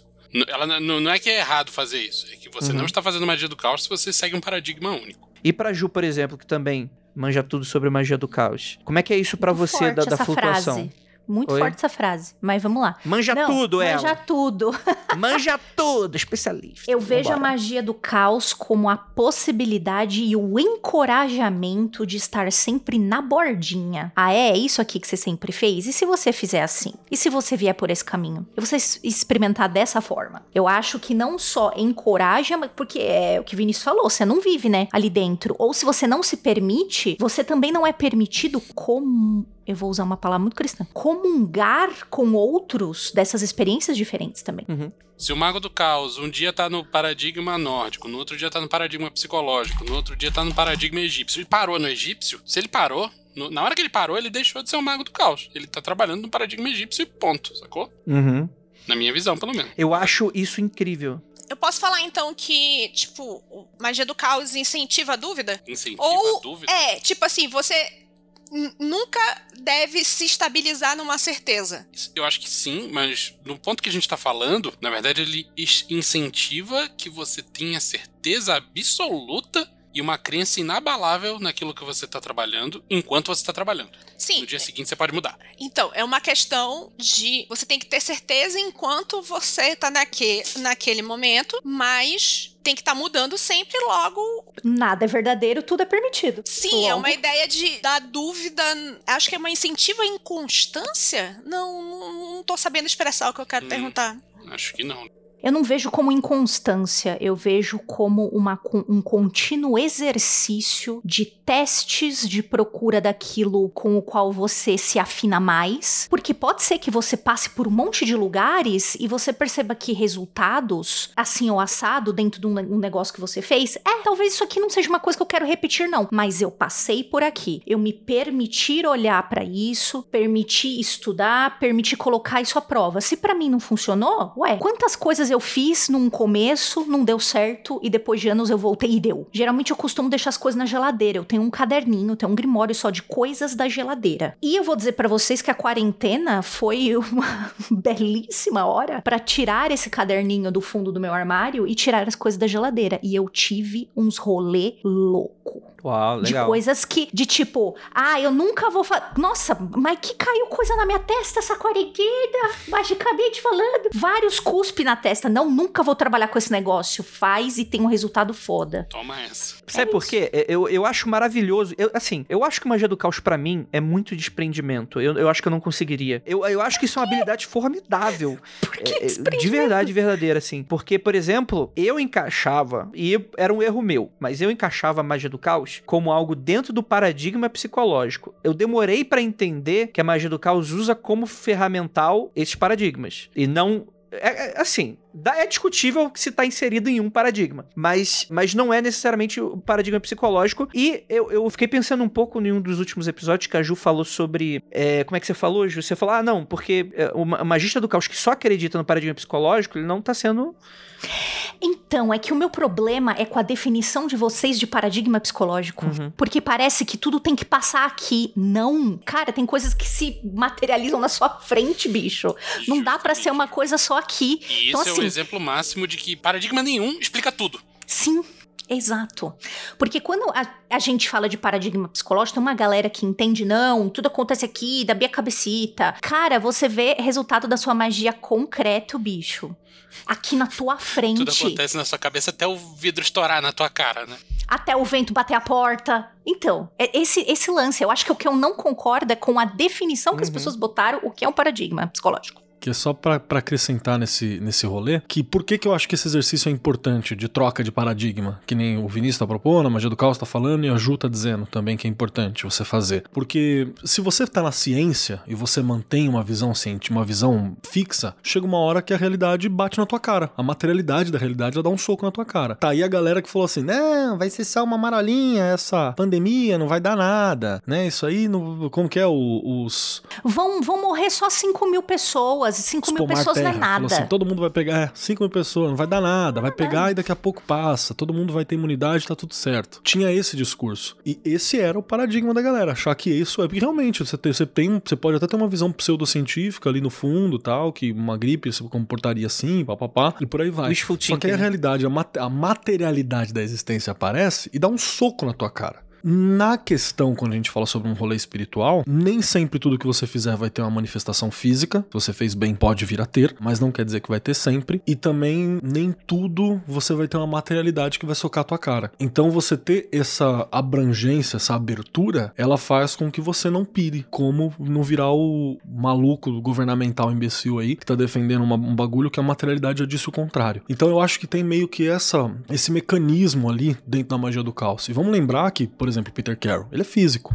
Né? Quando ele propõe esse tipo de coisa dentro do livro, ele tá propondo para você ter um comportamento semelhante ao comportamento da ciência que você vai ter, que vai jogar, que vai ter essa materialidade vai definir a evolução de um paradigma. Então você mesmo vai ser a materialidade que vai definir a evolução dos seus paradigmas a partir dessa postura. Acho que fazendo, dando um- uma ligação entre o que a Ju falou e o que ela falou. Então, e tem, tem esse lance de que alguns paradigmas são confrontados com a materialidade, né? E a Ju falou que acha que tem um problema de definição do que é o paradigma psicológico. Eu complemento isso dizendo que não tem um problema da definição do que é o paradigma psicológico. O paradigma psicológico é o que ele é, assim como qualquer outro paradigma é o que ele é. No entanto, com o paradigma psicológico, como qualquer outro paradigma, não explica a porra toda e quebra na hora que é confrontado com a materialidade. Eu entendo. É... Então, é, não, é, não é um problema de definição. O problema é que ele não serve pra tudo. Assim como Sim. tanto ele quanto qualquer outro. Sim, mas o que eu tava falando é o, o jeito que as pessoas entendem, colocaram no mundo aí o que, que é o psicológico, o que, que é o paradigma psicológico. Né? Que, ah, isso aqui só acontece aqui dentro, Então, né? mas as pessoas realmente acham isso. E, e- e a definição é essa. O problema é. Você acha isso e você tá errado. Eu não vou falar o nome dele. Ele, inclusive, já gravou Magicando com a gente, mas não vou falar. Ele é alto. Não, mentira. Você não vou fazer aqui amigo secreto, não. Mas que é- ele é alguém que vem do paradigma cético, trabalha com um oráculo hoje e acredita fielmente no paradigma psicológico. Falando, tá, mas como é que. Pra ele, tarô, tarô funciona. Como é que isso funciona, então, se é só psicológico? Porque não parece fazer sentido. Como é que você vai tirar a narrativa do- de, um, de um futuro se tá tudo dentro Você da sua cabeça? Não, calma. Ele, ele falou, não, ele me explicou o seguinte: que não, André, inconscientemente, eu tenho o poder de saber da resposta, e no momento do embaralho, inconscientemente, eu tô colocando as cartas que é pra sair ali na hora do embaralho. Aí eu falei, porra! Aí, caralho. É um esforço maior pra acreditar nisso do que. Então, eu, eu prefiro acreditar que é macumba mesmo. Então, eu fico assim, porque as pessoas não simplesmente falam eu, eu não sei. Porque o eu não sei não é uma coisa aceitável. É Ah, digno, né? você nossa, vezes, velho. né? Precisamos normalizar o eu não sei. Nunca li sobre isso, não tenho o que dizer. Se até o Crowley, né, que é o palestrinha, falou que, olha, fazendo certas coisas, certas coisas acontecem. é Vamos, sei vamos, é, vamos normalizar a Glória Pires. Não posso opinar. Disso aqui eu não posso opinar, não vi. Você não é obrigada a ter uma opinião sobre tudo. Acabou o Twitter E- agora. Nesse momento, se- o Twitter fechou. E mesmo se você tiver a sua opinião sobre tudo, você não, não, não, não é obrigado a ficar falando Não, calma aí. ela. Calma aí. Certo tava o Raul, que preferia ser uma metamorfose ambulante do que. Ah, não. Ai, ca- esse podcast é. Mandei esse- Raul! Acabou, Uhul! acabou. Acabou. É, acabou. Então, a gente tá falando, falou do paradigma, sei lá, devocional, falou do psicológico, mas o que que tem no menu? Tá, isso inclusive é uma dúvida minha, porque eu acredito que isso não, não seja ponto pacífico, inclusive, tá? Eu vou falar algumas palavras, todo mundo aqui vai entender alguma coisa sobre isso, talvez existam mais, talvez existam menos, talvez existam dois paradigmas que algumas pessoas podem achar que é a mesma coisa, então o que eu vou falar aqui a partir de agora não é ponto pacífico. Mas vamos.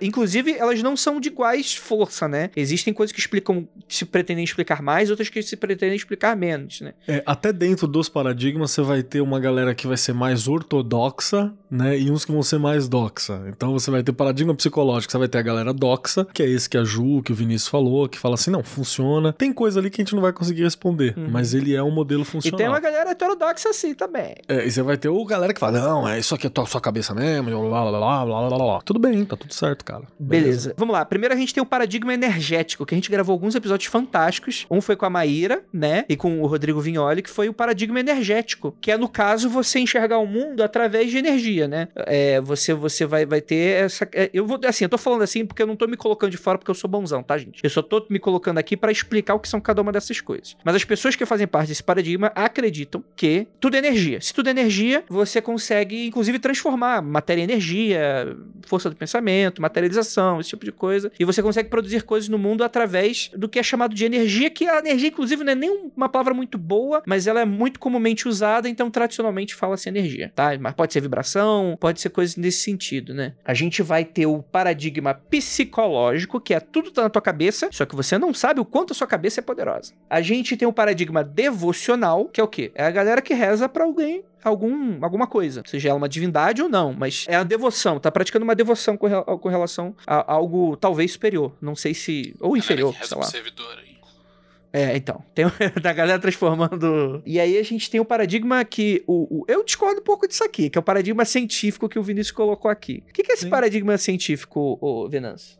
Paradigma científico é o cara que acredita que tudo acontece porque o universo funciona desse jeito, mas certas leis do universo a gente ainda não entendeu. Mas não tem nada de sobrenatural, não tem nada de mágico. Então, uma das coisas que a gente discutiu hoje de tarde, André, foi tipo assim, ok, qual é então qual é a diferença entre o paradigma psicológico e o paradigma científico? E O científico trabalha com verdade. Ou com a pseudociência que a pessoa considera ciência, né? É, É. o famoso, Hum. é o quantum. O cara que fala da mesa radiônica quântica da puta que pariu, Ah, entendi. esse entendi. cara tá achando que tá fazendo ciência. E ele está num paradigma Ah. que pra ele é científico. Em compensação, Tá. você pode colocar o Sir Isaac Newton aqui também. Que ele Pode é um cientista e ele tava querendo descobrir magia. Ih, rapaz. Ih. Então, assim, o que separa o Isaac Newton e a mesa radiônica é que o Isaac Newton tá fazendo ciência de verdade. A mesa radiônica tá querendo pegar trouxa. Não, mas aí não, outros não é melhor também. separar entre paradigmas. É que, é é que cienti... chamar essa galera de Não, é que- científica é me- meio. Cara, qualquer categorização nossa também é um Não, exercício Andrei, de futilidade. não, cara, né? Então você- vambora. Importante deixar claro que o que define o paradigma é o que a pessoa que o pratica ou que nele crê é, entende por ele. Se a pessoa acha que ela está sendo científica, o paradigma ela é- dela é científico. Não quer dizer que ela esteja seguindo ciência de qualidade. Provavelmente não está. Eu tô barganhando porque eu faço parte do paradigma científico. Então, o que que acontece? Ah, Então, Eu tô barganhando porque eu tô me vendo. É tipo, é como se fosse alguém do paradigma energético fala: Não, Andrei, você tem que entender que existe uma diferença entre o paradigma vibracional e o energético. Não é assim tão simples. Eu tô fazendo esse momento desse papel. Então eu tô sendo aqui, eu tô barganhando com vocês de que existe o paradigma cético e o paradigma científico.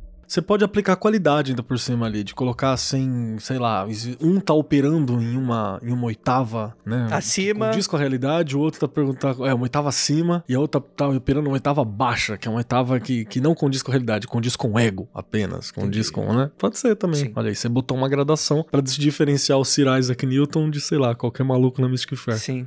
Todo abraço, Mystic Fair, patrocina Eu acho que, inclusive, o paradigma científico talvez seja o mais heterodoxo de todos aqui, né? talvez. Eu não sei. Não sei, Brigaria com o cara. devocional um pouquinho, talvez. É, talvez seja porque a, a era que nós estamos está num, transitando entre um- uma devoção à igreja para uma devoção à ciência e todos os problemas que se dá de Sim. transição em uma coisa ou outra, aí você acaba colocando uma veste nas coisas que você acredita de ciência para ser melhor aceito. Vou soltar uma bomba aqui, hein? Eita, Lele. A pessoa. não, não tem a ver com magia, mas é pra gente entender. Você vai ofender alguém, de já vi. A pessoa que não lê uma porra de um estudo, não tem profundidade nenhuma e acredita em tudo que o Atila fala, ela é Hum. devocional ou ela é científica? Ela é científica. É? Por quê? Porque ela acredita Não no sei, científico. Eu porque ela quero, tá acreditando porque eu tô no Atila, falando, Não é quer dizer que ela isso. conhece o sistema que o Atila tá falando. Eu acho que é devocional. O Vinícius levantou uma coisa legal, porque, beleza, o Atila ainda é um cara bacana, um cara que tem uma base que ele apresenta as referências. Ok, abraço Atila, já gravou comigo, gente boa pra caralho. Bacana. Agora, há uma diferença entre alguém que vai atrás e procura saber e alguém que simplesmente acredita no que o Atila tá falando, sem nunca ter olhado aquilo. Uhum. Não, pega É o. como se fosse um sacerdote. Qual o nome daquele do babaca do gênio egoísta lá? Que fez a única coisa boa foi o gênio O egoísta? Richard Dawkins. O Dawkins, por exemplo. É um cara extremamente problemático pra tu, pra tu ter paradigma E que ele atualmente, cara, tem uma galera da ascensão da. A, a extrema-direita americana, far-right americana, ela tá agora puxando os ateus. Tá uma galera Sim. ateu, far-right, é, Dawkins, assim. É, É, importante deixar ele e o claro que alguns Peterson, né? cientistas desse tipo são É. confiáveis e as informações que eles passam são reais e são Não, baseadas o na livro do. Dawkins é bom pra caralho, por Hum, exemplo. Mas, mas a devoção cega é um perigo, né, cara? É difícil você sair de um negócio em que era de devoção. de- Ok, a maioria das civilizações ocidentais era de, de devoção, era o, o normal estatístico, era de devoção, né? E é na hora que você pensa assim, ah, eu não preciso ser assim, mas por inércia você acaba caindo nisso porque era o que você conhecia, é o que dá menos Questão trabalho pra né? você pensar, né? Não é mais nada. Todo mundo tá falando que é verdade, deve ser, né? A pessoa não precisa nem, inclusive, racionalizar sobre isso. Ela tá fazendo parte de um grupo já torna a vida dela melhor, né? Você já se sente bem. E, e aí a gente acrescentou uma outra parada, que é qual que é o paradigma da pessoa, qual o paradigma que a pessoa reconhece e qual que é o comportamento paradigmático que o indivíduo tem. Porque aí você já tá, ó, a gente tá acrescentando gradações na ficha. Então a gente tem um comportamento paradigmático específico, É a gente natureza e comportamento. paradigma, É igual, é, na- igual é o paradigma que a pessoa diz que segue e a gente vai ter ainda as oitavas, né, em, em que esse paradigma opera, tanto como ela age quanto aquilo que ela acredita. Olha aí, estamos complicando a ficha de lembrando do dia que personagem. o Keller falou pra mim que eu era magista do caos. Numa conversa, assim. Acho que a gente tava almoçando, né? A gente tá almoçando. Aí você tava cuspiu na cara dele, de- deu um soco, né? Das minhas paradas. Aí ele parou assim, ficou quieto. Eu falei, o que que foi? Ele, você tem um pezão no caos, né? E aí, tipo, minha cabeça fez. Não, não. Na, naquele momento, al- alguém no Ilê chorou. É isso que eu acho tão legal e tão necessário do discordianismo, que é plantar as dúvidas. É Plantar as dúvidas te faz pensar, te tira daquele momento em que você tá na, na inércia. Discordianismo é devocional. Eu, eu sei que discordianismo é devocional, mas a, a prática do discordianismo, principalmente entre discordianos, é necessária para a existência do discordianismo. Vamos aqui para algumas questões que, que eu separei aqui pra gente abordar. Vamos lá. Existe a necessidade da construção ou racionalização de um paradigma? Isso é fundamental pro funcionamento da magia? Você tem que acreditar fielmente naquele paradigma pra funcionar? Posso responder com uma analogia, Andrei? Eu tava exercitando essa analogia hoje com a Lívia. Hum. É o seguinte: semicondutores. Lá vem. Você sabe como funcionam semicondutores? No Civilization é uma tecnologia pra você fabricar computadores. Beleza, mas você sabe como funciona? Não faça a mais puta ideia. No entanto, você tá aqui usando um computador cheio de semicondutores para conversar com a gente. Talvez. Entender como funcionam os semicondutores pode ajudar projetista de computador a fazer computadores melhores, mas não tem muita influência para como funciona para o usuário normal daquela tecnologia. Levando para um nível tem um pouco mais de influência. Entender de hidrodinâmica, que é um campo muito específico de- da mecânica, né? não, não tem muita utilidade para o cidadão normal. Pode ter bastante utilidade para um nadador profissional, por exemplo. O nadador profissional, no entanto, pode ser um ótimo nadador sem manjar nada de hidrodinâmica. O cientista que desenvolve e que te- precisa entender aquilo profundamente, ele precisa saber qual é da, hid- da hidrodinâmica para poder fazer o trabalho dele. Então, Uhum. tem utilidade para algumas pessoas, tem uma utilidade limitada para algumas outras e não tem utilidade nenhuma para outras. No entanto, a hidrodinâmica tá aí, ela funciona, ela existe e, e nada que você acredite vai mudar esse fato. Entendi. E essas são as discussões que a gente tem comendo bolo e tomando café todo dia na penumbra. Juliana tá aí que não, que não me deixa mentir sozinha.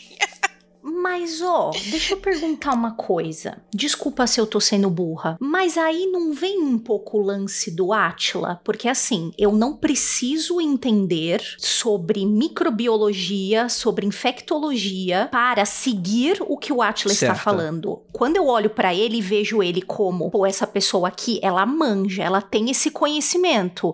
Então, já que ela tem esse conhecimento muito maior do que eu, é certificada, eu vou seguir o que ela fala. Ou não se enquadra nisso que você tá falando? Desculpa se eu fui burro. Não, eu acho que é excelente essa dúvida. Eu entendi, eu entendi o ponto, sim. Porque, por exemplo, pra mim, na- Ah. na- no meu dia a dia, um estudo sobre infectologia, eu não entendo nada e eu não vou conseguir acompanhar. Porém, existe e eu vou acreditar em alguém que fale. Se você não sair de máscara e passar o cujal na mão, sua retardada, você tem um risco muito grande. Será que não entra? Não sei. Não sei. Tô confusa. Eu ente- entendo, mas aí faz parte um pouco do. É que aí a gente tá. é, de fato, quando a gente sai da magia, isso talvez bugue um pouco, porque a gente tá vivendo num grande paradigma, além de tudo, que é através da confiança que a gente tem em pessoas ou instituições, né? Não, é válido sim. É válido? Porque a única diferença é que, de novo, né? No caso da, da infectologia, no caso de alguém desse tipo, você vai ter os pares e você vai ter a materialidade da realidade que vai provar se aquilo que o cara tá falando sim ou não é válido. No caso da magia, a gente vai ter os seguidores, e é por isso que picareta e gente errada prolifera por tanto tempo, né? Justamente porque a materialidade da realidade demora pra bater também. Então não, tá, tá válido sim. Acho que é uma questão que tem reflexão aí. Continuando aqui o que o Ju falou, eu acho que nós que não somos especialistas, ninguém aqui dos que tá gravando esse podcast tem nenhum conhecimento aprofundado nesse tema, a gente deve sim acreditar em tudo que o Atila fala. No entanto, a gente não deve considerar que tudo que o Atila fala é verdade absoluta e que nunca vai mudar, porque inclusive isso é contra o que ele defende, e a gente não deve achar que nada que o Atila não fale não é verdade, porque ele, afinal de contas ele está sendo o nosso filtro para a realidade, certo? Vou dar um exemplo idiota aqui. O Atila fala muito de Covid. O Atila não fala muito de Zika vírus. A gente tá cagando para tudo que existe sobre Zika vírus só porque o Atila não fala disso, entendeu? Eu tô dando um exemplo meio idiota, mas o que eu tô dizendo é que o fato de nós, não especialistas, não nos aprofundarmos em ciência, não quer dizer que a ciência deixe de ser válida e não quer dizer que fontes científicas deixem de ser válidas, entendeu? É Isso. Seria contracientífico acreditar cegamente na ciência. Eu acho que sim, porque a base sim, da ciência sim. é você duvidar dela o tempo todo e questionar. É. E questionar com propriedade, certo? Importante. Por isso que eu falei pra galera dar uma olhada no que o Thomas Kuhn fala sobre paradigma. Ele fala exatamente isso. É a ideia de não ter certezas, mas mesmo não tendo certezas, não parar de procurar estar menos errado, né? Tipo isso. É. Chama método científico. E o dia que uma pessoa cometeu um erro, todo mundo embarca junto, né? Tem esse problema também. Como a gente manteve, teve o erro da galera, por exemplo, criar né, o tal do darwinismo social, que é pegar a teoria da evolução do Darwin, falar que é muito bacana e aplicar isso pro ser humano e à organização de Ó, sociedades. já que a gente tá que falando é um de, erro crasso. tá usando o Atila como exemplo, o Drauzio Varela falou merda no começo da pandemia e se corrigiu depois. Quem perdeu ele se corrigindo continua acreditando na merda. Não, eu posso dar exemplos que são factíveis, né? Eu citei eh, rapidamente o Dawkins, mas o Jordan Peterson. Tem uma galera aí que quer justificar os seus próprios valores contorcendo dados que são reais. Inclusive, não tem nem, tipo, às vezes não tá nem mentindo no. no- tá, tá usando de muita verdade pra falar algumas mentiras, né? Dentre essas, a manter certos valores que são, enfim, que não estão sendo discutidos no momento, que são contrários e tal. é, enfim, né? Mas que é, é, rola muito. Quer dizer, então, que uma ciência. É que hoje a gente chama de ciência ruim, né? Mas no século XX, durante muito tempo, muitos cientistas e pessoas respeitadas acreditavam que o negro era inferior, inclusive biologicamente, né? E isso era uma verdade factível da ciência da época, inclusive, né? Hoje a gente sabe que não é, né? Que aquela ali é uma galera com valores específicos forçando uma barra e querendo provar uma parada que, pra na cabeça deles, eles tinham certeza, porque eles estão vindo de um cenário, né? Eles estão participando de um zeitgeist, né? Que inclusive que hoje a gente continua participando, né? Só que, felizmente, de maneira menor, né? É, eu acho que todas as ciências, inclusive as, entre aspas, hard sciences, têm um histórico longo de serem enviesadas por questões culturais Sim, total. e de se provarem erradas dia após dia.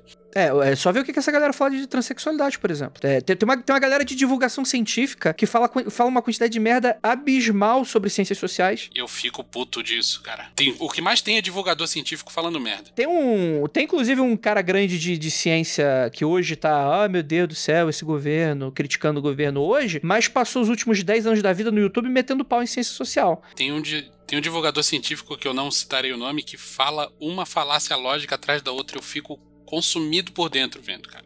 Aquele moço que eu esqueci o nome, que inclusive tem um meme dele, que ele tá tipo, uh, Ah, que é um divulgador ah, científico. Sim, o do. Obrigada. Falou umas merdas sobre várias. Linguística e, e aquisição de linguagem que eu falei, rapaz, cala a boca e fala só do que você estuda. Eu não vou me Sim. meter a falar do que você tá estudando. e foi por causa disso que eu parei de seguir ele. Então, e esse é o. Esse, você chegou num exemplo perfeito, Ju. O cara é divulgador científico. As pessoas consideram que tudo que ele fala é verdade.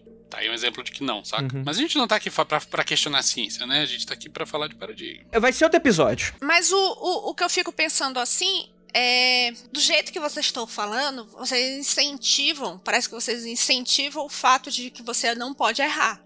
Eu entendi o ponto. Eu entendi o ponto. Entendeu? Tipo, ok, o Neil deGrasse Tyson tem o direito de errar. Tem, mas ele não tem o direito de falar como um. um- Um especialista como ele num campo que fala não sobre é. o campo dele, que ele é especialista, sobre um campo que ele nunca estudou porra nenhuma, porque eu fui lá procurar. Se ele já tinha estudado isso, ele não estudou. Sim, então naquele- não é erro, é se meter a falar do que não sabe. Sim, mas aí tá naquele momento em que eu volto naquela coisa assim. ó, Perguntaram pra ele sobre a linguística de não sei o quê. O cara pode falar assim: na minha opinião de merda, vírgula, corrigiria a merda dele. Imagina que ele tem coragem de fazer isso. Sim. É, eu tô falando uma frase que eu falo muito. Outra frase que eu corrigiria isso é tipo: não posso opinar sobre isso. Você não é obrigado a opinar sobre tudo. Se você não aguenta, você pode inclusive falar assim: olha, eu não sei o suficiente, mas hoje tenho a percepção que pode estar errada de que. Enche de ressalva, caralho. Enche de ressalva. É, É, por exemplo, vamos- a gente tem um amigo, eu e Vinícius, que ele fala as coisas assim, não sei o quê, aí no final ele, ele sempre coloca uma vírgula, mas eu posso estar errado. Resolve. Muito bom. Existem paradigmas que podem ser prejudiciais ao indivíduo? Sim, cristianismo. Próximo. Mentira. Voltando. Esse é o paradigma do Vinícius. É o paradigma do Vinícius. Slow, slow claps no mútuo aqui. Mas assim, mas aí é, rola aquele negócio da oitava baixa e da oitava alta, né? Que o Keller tava falando, né? Existem paradigmas que pode ser usado pro bem e pode ser usado pro mal. Isso aí tranquilamente. Isso é uma coisa que a gente falou lá no primeiro Magicando, cara. Tem um martelo, posso construir uma casa ou bater na tua cara, entendeu? Você tem- sempre você vai poder utilizar da maneira errada, que é não bater na cara de alguém. Isso é, obviamente, uma maneira- maneira errada de usar um- alguma coisa. Ó, vou jogar aqui minha opinião de merda, hein? Paradigma ruim é o paradigma que te aprisiona. Paradigma ruim é aquele que chega pra você e diz assim: não há verdade fora deste cercadinho aqui. E se você for tentar fazer um negócio ali na beira, não pode cantar que nem o pinguim lá do, do filme do Pinguim Dançarino. Não me empurra que eu já tô na beira. Não pode. Eles vão puxar você, eles não vão empurrar você, entendeu? Então, pra mim, eu acho que começa a ficar zoado a partir do momento que você está no lugar e alguém começa a dizer pra você: não, não vai ali não. Não, você não pode nem, nem ler, você não pode nem ler, você não pode nem ver como é que é, você não pode nem visitar, porque tá tudo errado. Então, eu acho que esse, o, o tipo de paradigma nocivo é aquele que aprisiona. E quando eu dei slow claps aqui do Vinícius de, de cristandade e tal, é porque muitas vezes, que né, a gente falou aqui de pessoas sensatas nas nossas famílias, mas muitas vezes esse é um paradigma que aprisiona muito, muito, dependendo de como ele é visto. Então eu acho que o ruim é, ah, você entrou aqui nesta, nesse círculozinho, você não pode sair mais. Você não vai sair. E se você sair, as pessoas fazem questão de desautorizar tudo que você significa, que é uma coisa meio culto assim, manja. Eu acho que aí é treta, aí é um paradigma que faz mal. Entendi, entendi. Acho que faz todo sentido. Mas não tem nenhum que por si só. Tem, tem. Você tem vários subparadigmas que pra mim são muito ruins. Por exemplo, você vai ter uma, uma variação de, de, sei lá, supremacia magística, que você tem linhas mágicas, inclusive, Hum, total Sim. colocado a isso, com o nome de autores que eu não vou citar aqui, porque esses caras têm que ser esquecidos completamente. Que eu vou de novo. Se o Vinícius olha pra mim e fala assim: Ah, eu vou estudar aqui o. Você vai estudar o, outro cara também, que esses dias tinha fake com o nome dele. o Italiano, né? Acho que, é, o itali- acho que ele é italiano. Se a Ju Vinícius falar isso, beleza. Eu sei que eles podem estudar esse cara sem problema nenhum, tá tudo certo. É um ótimo maluco pra estudar. Vai lá ver o que o cara colocou, ver as críticas, até pra você ver Até pra o que poder meter o pau do teu rolê. propriedade. Exatamente, sem problema nenhum. Agora, tem muita gente que eu não posso falar pra você chegar no.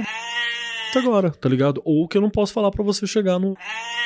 Porque o cara é doente, mas ele é carismático, tem uma lógica, você entendeu? Então, e, e ele monta um paradigma próprio. Agora você falando isso, o cara fala bem, é amado pelo que ele fala. Lembrei daquela cena do The Boys, da mocinha falando. As pessoas amam o que eu digo, elas só não gostam da palavra nazista, mas elas amam o que eu falo publicamente. Exatamente. Que tem aquela cena incrível, que eu acho incrível do The Boys, que é o momento em que ela olha, porque essa a Stormfront, né? Tempesta, tempesta. Ela olha pro, pra, pra criancinha lá, pro filho do, do, do loirão, e fala assim: é o genocídio branco. E até ele, que beira o nazismo também, ele vira pra ela e fala: Oi? Tipo, oi? Acho que você pulou um corguinho aqui em algum momento, mas fica quieto porque é um cuzão. Então, é justamente essa, esse estado mesmo. Perfeito, perfeito. Terra plana. Se você acreditar que você pode voar e pular do prédio, pode ser ruim pra você. Não, não, não, não, não, não, não. Se você for o cara que leu esses dois caras que a gente citou aqui, tá, tá certo, é bom. Tá bom. é um paradigma aceitável. Não, mas É. assim, tô, tô, tô dando exemplos pontuais aqui de coisas que podem te machucar mesmo. Por exemplo, outro paradigma muito louco. Você tinha o- aqueles movimentos religiosos do cristianismo, que era um paradigma de que você tinha que se livrar do pecado e se matar, para que você não pecasse Ai, novamente. verdade, verdade. Lembra? Era um paradigma, uma forma de ver o mundo. Então eu vou me livrar do pecado e pra mim não dar espaço pra pecar, eu vou me suicidar. Aí o que Até o lance acontece? do igreja autoflagelo é perigoso, "Isso né? errado." Dependendo do autoflagelo da pessoa que quer se purificar. É por isso que, por isso que disseram que suicídio é, é um pecado que pra É, evitar que as pessoas se matem e acabe a, a força de trabalho? Pra segurar os imbecil, porque faz todo sentido se você parar pra pensar. Fala assim, não, realmente, pecado é um problema. Então o que, que eu faço? Eu faço uma grande bateria de purificação, né? Não cometo nenhum pecado e me mato. Não dou espaço na vida Porque pra aí não, não vai rolar mais, não, não É. caiu mais em tentação. E eu vou pro céu, tá tudo Ó, certo. ó, naquele meme, ó. ó. Cara, que Confia, né? viagem. Parece o Will Smith, assim. Confia. O paradigma Midsommar é ruim pros velhinhos. Não. Discordo veemente. Pra eles é uma honra, né? Exato. Mas, é, é, eles vendo de dentro é uma honra, mas pra nós vendo Você de tá fora, nós julgando, estamos, você tá... tipo, Claro que eu tô jogando, é tudo que eu faço nessa vida. Depende, aqueles velhinhos lá tá tudo certo pra mim. Sim, não, ele- eles estão eles estão conscientes, eles fazem que aquilo é parte do, do, do rolê deles, é. Aliás, o próximo filme da A24 vai ser o filme da história da minha vida. A moça Cabritinha. que tem uma cabritinha, cria um Olha, cabritinho. olha. Eu tô com medo de falar isso e a moça ser mó loucona. Um dia vai ser aniversário da Ju, eu juro pra eu vou levar um filhote de cabra, pra- agora se você se vira. Não, você não pode, você não precisa trazer um Cara. filhote de cabra, mas eu vou pedir pra você me levar aqui perto da minha casa. Eu descobri que tem uma mini fazenda e que tem muitos bodinhos. Eu vi foto no Google e eles deixam você fazer carinho e alimentar. É o Aí você me leva. Sim, aí vocês me levam. Pode um tirar eu tava foto, rir. vocês colar aqui em problema. Palmeiras, aqui em Suzano, aqui, que tem um parque aquático, que não era nem pelo parque aquático, é porque ele tem uma mini fazenda mesmo, tem uma mini vaca, tem duas mini vacas, e ela é do teu tamanho, e aí se você tá com coisinha na mão assim pra ela comer, ela vem jogando em você pra comer assim, ó. E ela é Imagina, muito legal. É tipo cara. uma marmitinha. E os. E, credo. Andrei! E, os, e, os- e tem mini bode também, que mini bode é uma graça. Quero, é uma quero, graça. quero. Leva eu, leva. Mini bodinho. Dá pra dar um gente. mini bodinho pra Ju. É meio desgramento, mas ó, tem Imagina cagar Ca- apartamento. Cheia de bolinha no, no apartamento. O cocô é sequinho, é tipo. Imagina a felicidade do vizinho de baixo, eu tendo um cabritinho, toque, toque, toque, toque, vai Imagina. ser Imagina você a sua gatinha expulsa. tretando com um bodinho. Não, eles vão ficar amigos. Eu acho, eu acho que ela ia ficar amiga. É? Eu não sei. É, eu acho que sim. A que sobrou aqui é de boas. Vinícius Ferreira, qual é o seu paradigma? Meu paradigma é a liberdade de trocar como quem troca de roupa. Qual o paradigma que você mais usa? Cara, não, não tem muito isso não. Acho, na real, que o paradigma que eu mais uso é não me preocupar muito com paradigma. Explico isso. Uma das principais utilidades de um paradigma dentro da magia é você contornar a autoridade que o sensor psíquico exerce sobre você e se convencer de que aquela parada que você vai fazer vai dar certo. Se você tem certeza que tudo é psicológico, por exemplo, o seu subconsciente não vai ficar jogando contra porque ele sabe que tudo é psicológico e que você está fazendo uma parada e aquela parada vai dar resultado. Eu não tô dizendo que eu sou iluminado nem nada disso, mas eu cheguei num ponto em que eu já saquei que fazendo macumba as coisas dão certo. Então eu não preciso ficar me enrolando o tempo todo com um papinho de que, de que vai dar certo, porque eu já sei que vai, entendeu? Então, na maior parte dos trabalhos que eu faço, eu não preciso de um paradigma específico. Eu não preciso saber como funciona o semicondutor para trabalhar com o computador. No entanto, quando eu opto por trabalhar com um paradigma, isso acaba sendo uma escolha mais estética do que qualquer outra coisa. Qual estética eu quero agregar para esse trabalho? É, então, eu, eu acho que é problemático essa questão toda, porque eu não, eu não me parece certo você não estar inserido em um paradigma dentro desse cenário. Não, ele tá. Esse é o paradigma da magia do caos. Tá bom, ok. Paradigma de É é a crença como ferramenta, André. liberou geral. Pagou a luz, Não, ninguém não é é liberou ninguém. geral. Eu acho que isso daí é crença como ferramenta é a forma mais fácil de falar. Tá, Tipo, beleza. vamos colocar esse label no Vinícius, vamos colocar uma etiqueta. Entendi, entendi, entendi. A Nandinha, qual é o seu paradigma? Eu Acho que como a gente já falou aqui, tradição iorubá, né, que é a minha religião, flerto com algumas outras coisas, não tanto como com a tradição iorubá, porque a gente vai esbarrar nesse lance que eu falei, né, de tempo. Eu preciso de um tempo maior pra me dedicar ao que eu quero agora, hoje, que é isso. Mas eu, eu flerto com algumas coisas de herbalismo ou herborismo mágico. Esses dias vieram me perguntar se o correto é herbalismo ou herborismo, e é os dois, tá, gente? Tanto faz. A diferença é que o herbalismo vem de herbalismo, que é inglês, e herborismo vem de, acho que é herboriste. Não sei falar que é francês, mas é tudo a mesma coisa. Tudo, é tudo planta. Acho que flerto bastante com herbalismo mágico, popular, né? Magia popular, benzimento, que vem de família, essas coisas. Flerto com magia do caos. Tem até amigos que são. E Mas eles são limpinhos, né? são Você limpinhos. tá Todo mundo toma banho, eu acho. tal. Que magia do cara às vezes dá uma. Né? É, pode ser. É, o pessoal tem um cheirinho de bode. Ai, que susto. E tenho cada vez menos resistência a paradigmas cristãos. Já tive mais, né? Quando saí da igreja e ficou aquele clima revolts com a senhora dona minha mãe. E hoje em dia já perdi bastante disso. Então é super tranquilo pra mim. Eu tenho essa facilidade que o Vinícius tem aí de ter fé no que me convém enquanto convém. Muito bom, muito bom. Zuliana. Vamos lá. Eu acho que o meu paradigma hoje é acreditar no meu taco. Porque assim, e agora vai vir o povo xingar, que eu vou falar uns negócios aqui. É. Como mulher na magia, por muitas vezes você é desacreditada. Você é vista de um modo condescendente. Ah, que bonitinha Ju, né? Só faz trampo devocional, reza lá Podim, reza pra Freia toda sexta-feira. Ou só faz tal tipo de coisa. E eu acho que hoje eu coloco na minha cabeça de que se eu vou entrar num negócio, eu vou entrar de corpo e alma e eu vou fazer esse rolê. Eu falei pra vocês e que, que a quarentena ela só foi boa no sentido de que eu mexi com coisas que antes que eu cuspi pra cima e caiu na testa. E eu fiz uma sequência de trabalhos que anteriormente eu nunca teria feito. Resumindo, eu trabalhei com demônio e trabalhei com anjo. Eu nunca trabalharia com anjo há um ano atrás. E rolou, e rolou de um jeito que bateu no Frater MG, tá? Eita, rapaz. Sonhou com bagulho que eu não tinha contado que era. Descreveu o bagulho. Eu falei, puta que pariu, trouxe aqui pra dentro e agora? Psicológica.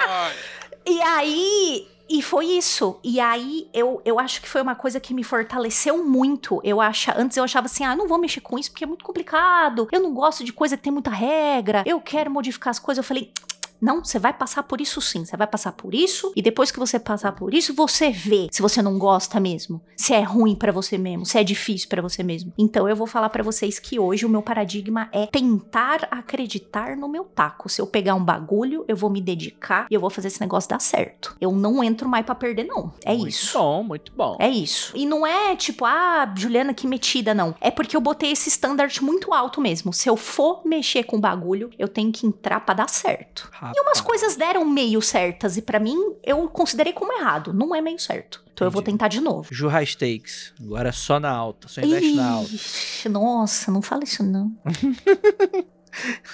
Meu paradigma é aquele maluco lá do, do Hextakes, Gabriel alguma coisa, né? Meu paradigma é o Meu cara que paradigma. faz o urro. Ah, É. Grite com toda a sua masculinidade. Max Keller. Cara, hoje é que eu também troco, né, de tempos em tempos. Hoje eu tenho trabalhado bastante com um paradigma mais xamânico, com alguma interface de um, de um psicológico meio muito doido. O psicológico ele tem uma facilidade grande de dar uma explicação pra tudo, para as coisas fazerem sentido, e o rebote de que você tá ficando louco tá sob controle. né? Então é muito legal isso, porque vários desses paradigmas, você des, se descondiz muito com o que é a materialidade da vida e tal, você, você surta, cara. Você, você né, pira. Você vira um assim. Então, acho que o paradigma psicológico ele tem essa utilidade muito grande, né? Mas eu ainda tô muito com, no, dentro do rolê xamânico. Especialmente porque eu tô pesquisando, trabalhando com algumas coisas nesse sentido, né? Fazendo alguns conteúdos. Então acho que tá mais forte tá bem mais forte, né? Mas não não me apego muito, não, depende do momento. Você quer ver dois outros paradigmas que eu flerto bastante e não se falo, não falo muito, né? Com alguns algumas linhas de Zen, eu me apego bastante com isso. Não curto é, algumas coisas de budismo, eu dou uma olhada, mas acho que o Zen é o melhor nome. E também com eu trabalho não, acho que a coisa mais próxima de um devocional que eu vou trabalhar, mais próxima não chega a ser isso, eu não usaria essa, essa palavra também, mas eu trabalho bastante com divindades hindu, e isso também é uma outra coisa que, tipo, pouca gente sabe, ninguém fala. Quem já veio aqui em casa, Ju já veio aqui, o pessoal já viu algumas fotos e tal, já viu que eu tenho algumas, tem, tem Ganesha no canto, tem meu papel de parede do meu celular há anos, né? É, é Shiva, né? Você tem o, o meu, meu tablet, ele fica oscilando entre Shiva, Krishna e, e mais algumas coisas. Então acho que é o mais próximo que eu tenho de, de um trabalho devocional também, que tá sempre aqui. É algo bem, bem particular. É, mas hoje o que, tá, o que eu tô operando magisticamente mais seria um psicológico e um xamânico. Liv Andrade. Cara, uma vez a minha irmã perguntou isso, de uma situação totalmente outra. Tipo assim, ela virou pra mim e falou: O que, que você acredita? E eu acho que até hoje a, o que eu falei pra ela vale ainda, que é, eu acredito em acreditar. Ah, não vem com ela, não vai mete essa porra aí, ó, contra o baixo acredita na astral. rapaziada. Obrigado, Kelly. Eu tava essa, me pô. segurando pra não fazer. Encerra com essa música aí, já. É sério, assim, eu, eu, eu acho que o importante é acreditar, entendeu? Porque o foco que você escolher para acreditar, foda-se. E Você escolheu. Tem pessoas que têm facilidade de mudar de um foco para outro. E a outra coisa. Essas são duas coisas que eu acredito. Eu acredito muito em acreditar e acredito muito em ter dúvida. As duas coisas que gerem minha vida. É preciso acreditar e é preciso duvidar. É saudável, né, Lívia? Acreditar Às- e duvidar, né? Às vezes. duvidar é bom Às também. vezes não, amiga. Saudável é uma palavra muito É que ter, forte. é que ter certeza de tudo é meio merda, Sim. né, véi? É, isso é merda. É, mas aí sou eu falando. Eu acho que ter certeza é uma coisa muito merda. Mas eu preciso acreditar. Sim, sim. Lívia, como você concilia essas duas coisas? É. Eu não concilio. As duas caem na porrada e quem sobrevive fica no dia. Não, não é uma questão de. Dois entram, um sai. Dois entram, um sai. É, é uma questão de. As coisas só são assim. Eu não.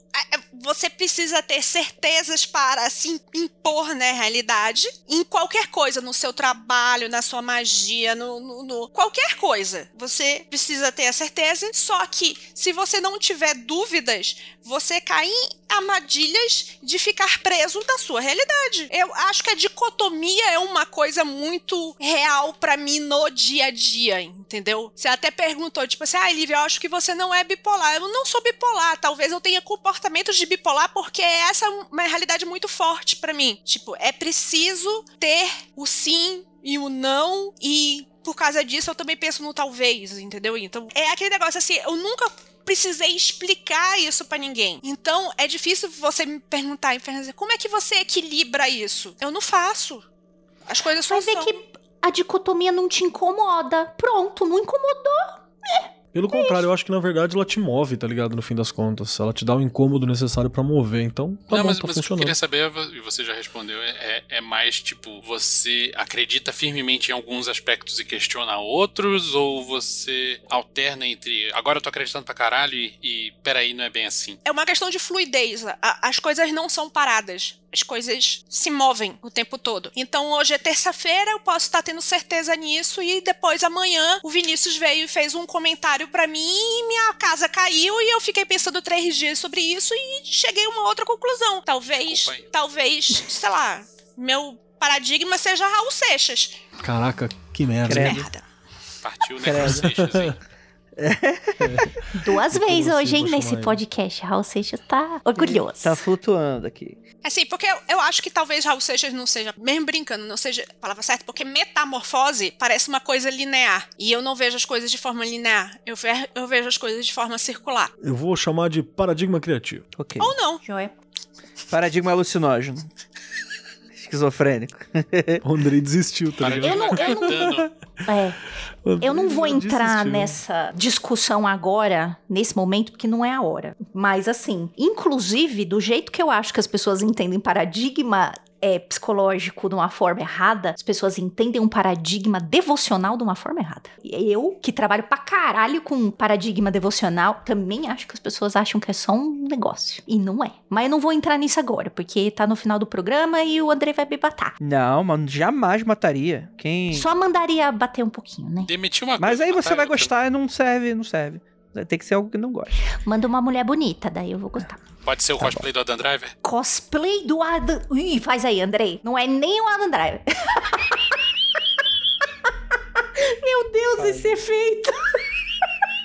É comigo que vocês estão. É comigo que vocês estão falando. É, você vai vir com Every seu day I mamilo casa. nome dele. Esse cosplay de pobre é demais.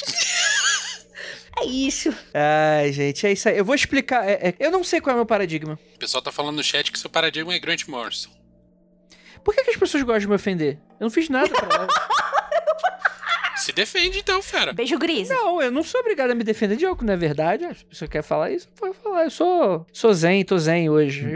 Nesse fala. momento, meu paradigma é gatinho pelado de roupa. Porque assim, eu, eu, eu, eu acho que eu faço muito parte do paradigma científico. É, e eu acho que isso me atrapalha muito. Mas eu não acho que é por mal, não. Assim, eu, eu sinto que existem poucas coisas que não são explicáveis, mas eu admito que existem coisas que não se encaixam dentro do paradigma científico mesmo. E por isso eu não sei pra onde que eu tô. Só que eu acho que isso me atrapalha muito e eu não me sinto confortável com nenhum outro paradigma hoje. Talvez isso venha a mudar no futuro. Como eu falei, eu tenho super consciência que isso me atrapalha no, no trampo todo e tal. Eu acho que magia tem muito é muito forte, você precisa ter esse lance de acreditar pra dar certo, o que transforma uma boa parte das manifestações em um puta wishful thinking da pessoa, mas eu acho que de fato tem coisas que acontecem que não tem explicação. A ciência não explica, e eu, eu sou racional o suficiente pra saber que, que eu, ah não, porque essa é a verdade, blá blá blá. blá. Não, eu, eu admito que não, não tem verdade, É, tem coisas muito fora do nosso alcance. Talvez um dia, como como o Vinícius falou, é, magia se torne ciência, dentro desse, dessa perspectiva. Mas, no geral, assim, fora do paradigma ciência, eu não. Eu, eu levo muito é, o meu agnosticismo muito a sério, assim. Eu não consigo ter um. Sou muito em cima do muro pra tudo. Eu não consigo firmar uma parada. Isso. Então, assim, eu tenho muita dificuldade. Não sei. Eu sou probleminha. É isso que eu sou. Então, no próximo episódio, eu vou propor um exercício pro Andrei. Se ele acha que esse paradigma está fazendo mal a ele, fala, poxa, eu, eu- eu tô aqui dentro desse paradigma, mas às vezes eu acho que realmente me. Pensa que. Será que você não está se cercando? Você não tá naquele cercadinho que eu falei, que é um ruim? Próximo episódio, não pode ficar tentando achar explicação científica pra tudo que a gente falar. Não, não, mas eu não tô tentando. Não, mas eu nunca fiz isso no Magicando, Ju. No Para Magica com não, no Mundo Freak é outra história. Ah, mas aí é outro programa. No Não, Saticando. Não, tá no certo. Magicando, não no Mundo Freak. Eu nunca Tô fiz isso, Ju. nós. Eu nunca fiz isso. No Mundo Freak vira tudo Jamais, balão meteorológico, jamais. tudo Vênus. Ô, ô, Andrei, vai ser um exercício. Durante a gravação do Magicano, você vai acreditar em outra coisa. É um exercício. Mas eu vou saber que é forçado. Essa é a parada. Mas já ouviu aquela história de fake it to make it? É, não sei, gente. Eu, sabe por quê? Porque eu sou muito eu sou uma pessoa muito chata. No fundinho, o Galvão Bueno vai estar vestido de Átila e vai falar, não, não é outra coisa. Por isso que é um orelha, né? exercício. É viés de confirmação. É por isso que é um exercício. Se fosse Não, fácil. Lívia, você tá, você tá, disse que não discutia essas porra com os outros, você tá falando isso aí com o Andrei por quê, irmão? Manda se fuder, caralho. Porque eu quero ver o mundo pegar fogo. Ih, manda se fuder. Eu de fato acredito que os aspectos é, culturais modificam a manifestação. Apesar de tudo, eu tenho um problema sobre essa questão. Eu tento achar uma crença absoluta na magia. E eu sei que isso é um erro fundamental. Eu tenho, eu tenho plena consciência. Eu sou uma pessoa muito consciente dos meus erros e dos meus pecados. Eu só não vou ser igual aqueles cristãos que vocês estavam falando aí. Mas eu tenho muita consciência deles. Me arrependo de alguns? Alguns eu me arrependo. Sei de que alguns são prejudiciais e tal. Mas eu, é, é, é, é, eu super creio numa. Vai existir talvez um momento em que a gente vai conseguir entender tudo. Mas esse momento não é hoje. E eu tô esperando esse momento, porque me dá muita dificuldade. Uma pessoa, porra, faz uma parada que é completamente di- contradizente da outra e as duas dão certo. Isso me deixa puto da cara. E isso me deixa dividido e eu não consigo. Enfim, eu sou uma pessoa problemática, gente. Desculpa. Pode chorar, Andrei, pode chorar. Eu vou- Todos vou chorar. nós, amigo. Nós somos todos problemáticos. Hashtag somos todos problemáticos. Eu não sei, eu não sei. Se a E gente aí, não fosse problemático, a gente tava o quê? Jogando Civilization, André. Tava na igreja. Tava sendo normal. Como fala, o- como fala o Chico Bento, normal. É. Um abraço pro Salimena. Beijo pra Taliba. É isso, galera. Espero que vocês tenham aprendido alguma coisa, ou pelo menos criado questionamentos bacanas na sua cabeça. Tem alguma adição? Deixa nos comentários, que talvez no, no próximo Coffee Break você apareça por aqui. É... E é isso. Gostaria de agradecer toda essa live maravilhosa e todas essas pessoas que estão gravando com a gente. Super maravilhosos. E, e é aquilo. Ósculo no bode, praise the sun pra todos vocês.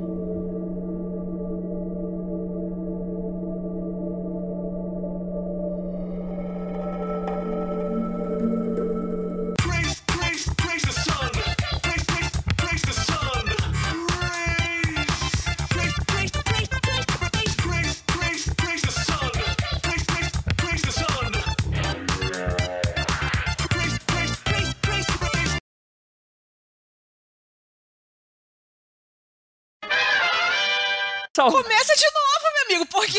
que mo- Vai. que Pelo, men pelo menos faz de novo a abertura, porque você falou egrégora na abertura. É, é sobre paradigma. É sobre paradigma, gente. É- Vamos falar sobre o ciclo reprodutivo das abelhas. É Essa vai ser o nosso papo hoje aqui. Imagina, mano, é, é muito interessante o ciclo reprodutivo das abelhas, você imaginar que ela tão pequenininha, você tem que fazer o... ordenhar o mel, né? o melzinho assim, né? É Mó muito doido, né? Imagina, mami. Amigo, olha aqui os ouvintes falando. Tava escrito no e-mail que era de Gregory no título da transmissão. Eu sou. eh, Gente, é. Quando a magia chega em você, esse tipo de coisa que acontece. Você fica mal lalé. É, ela chega dando um fio terra em ti e você perde a cabeça, é isso? Exatamente. O fio terra fica, fica gratuito aí da tua parte, mas assim. Opa, gente, Onde que é a fila? É, e a gente vai comentar mais sobre fio terra e.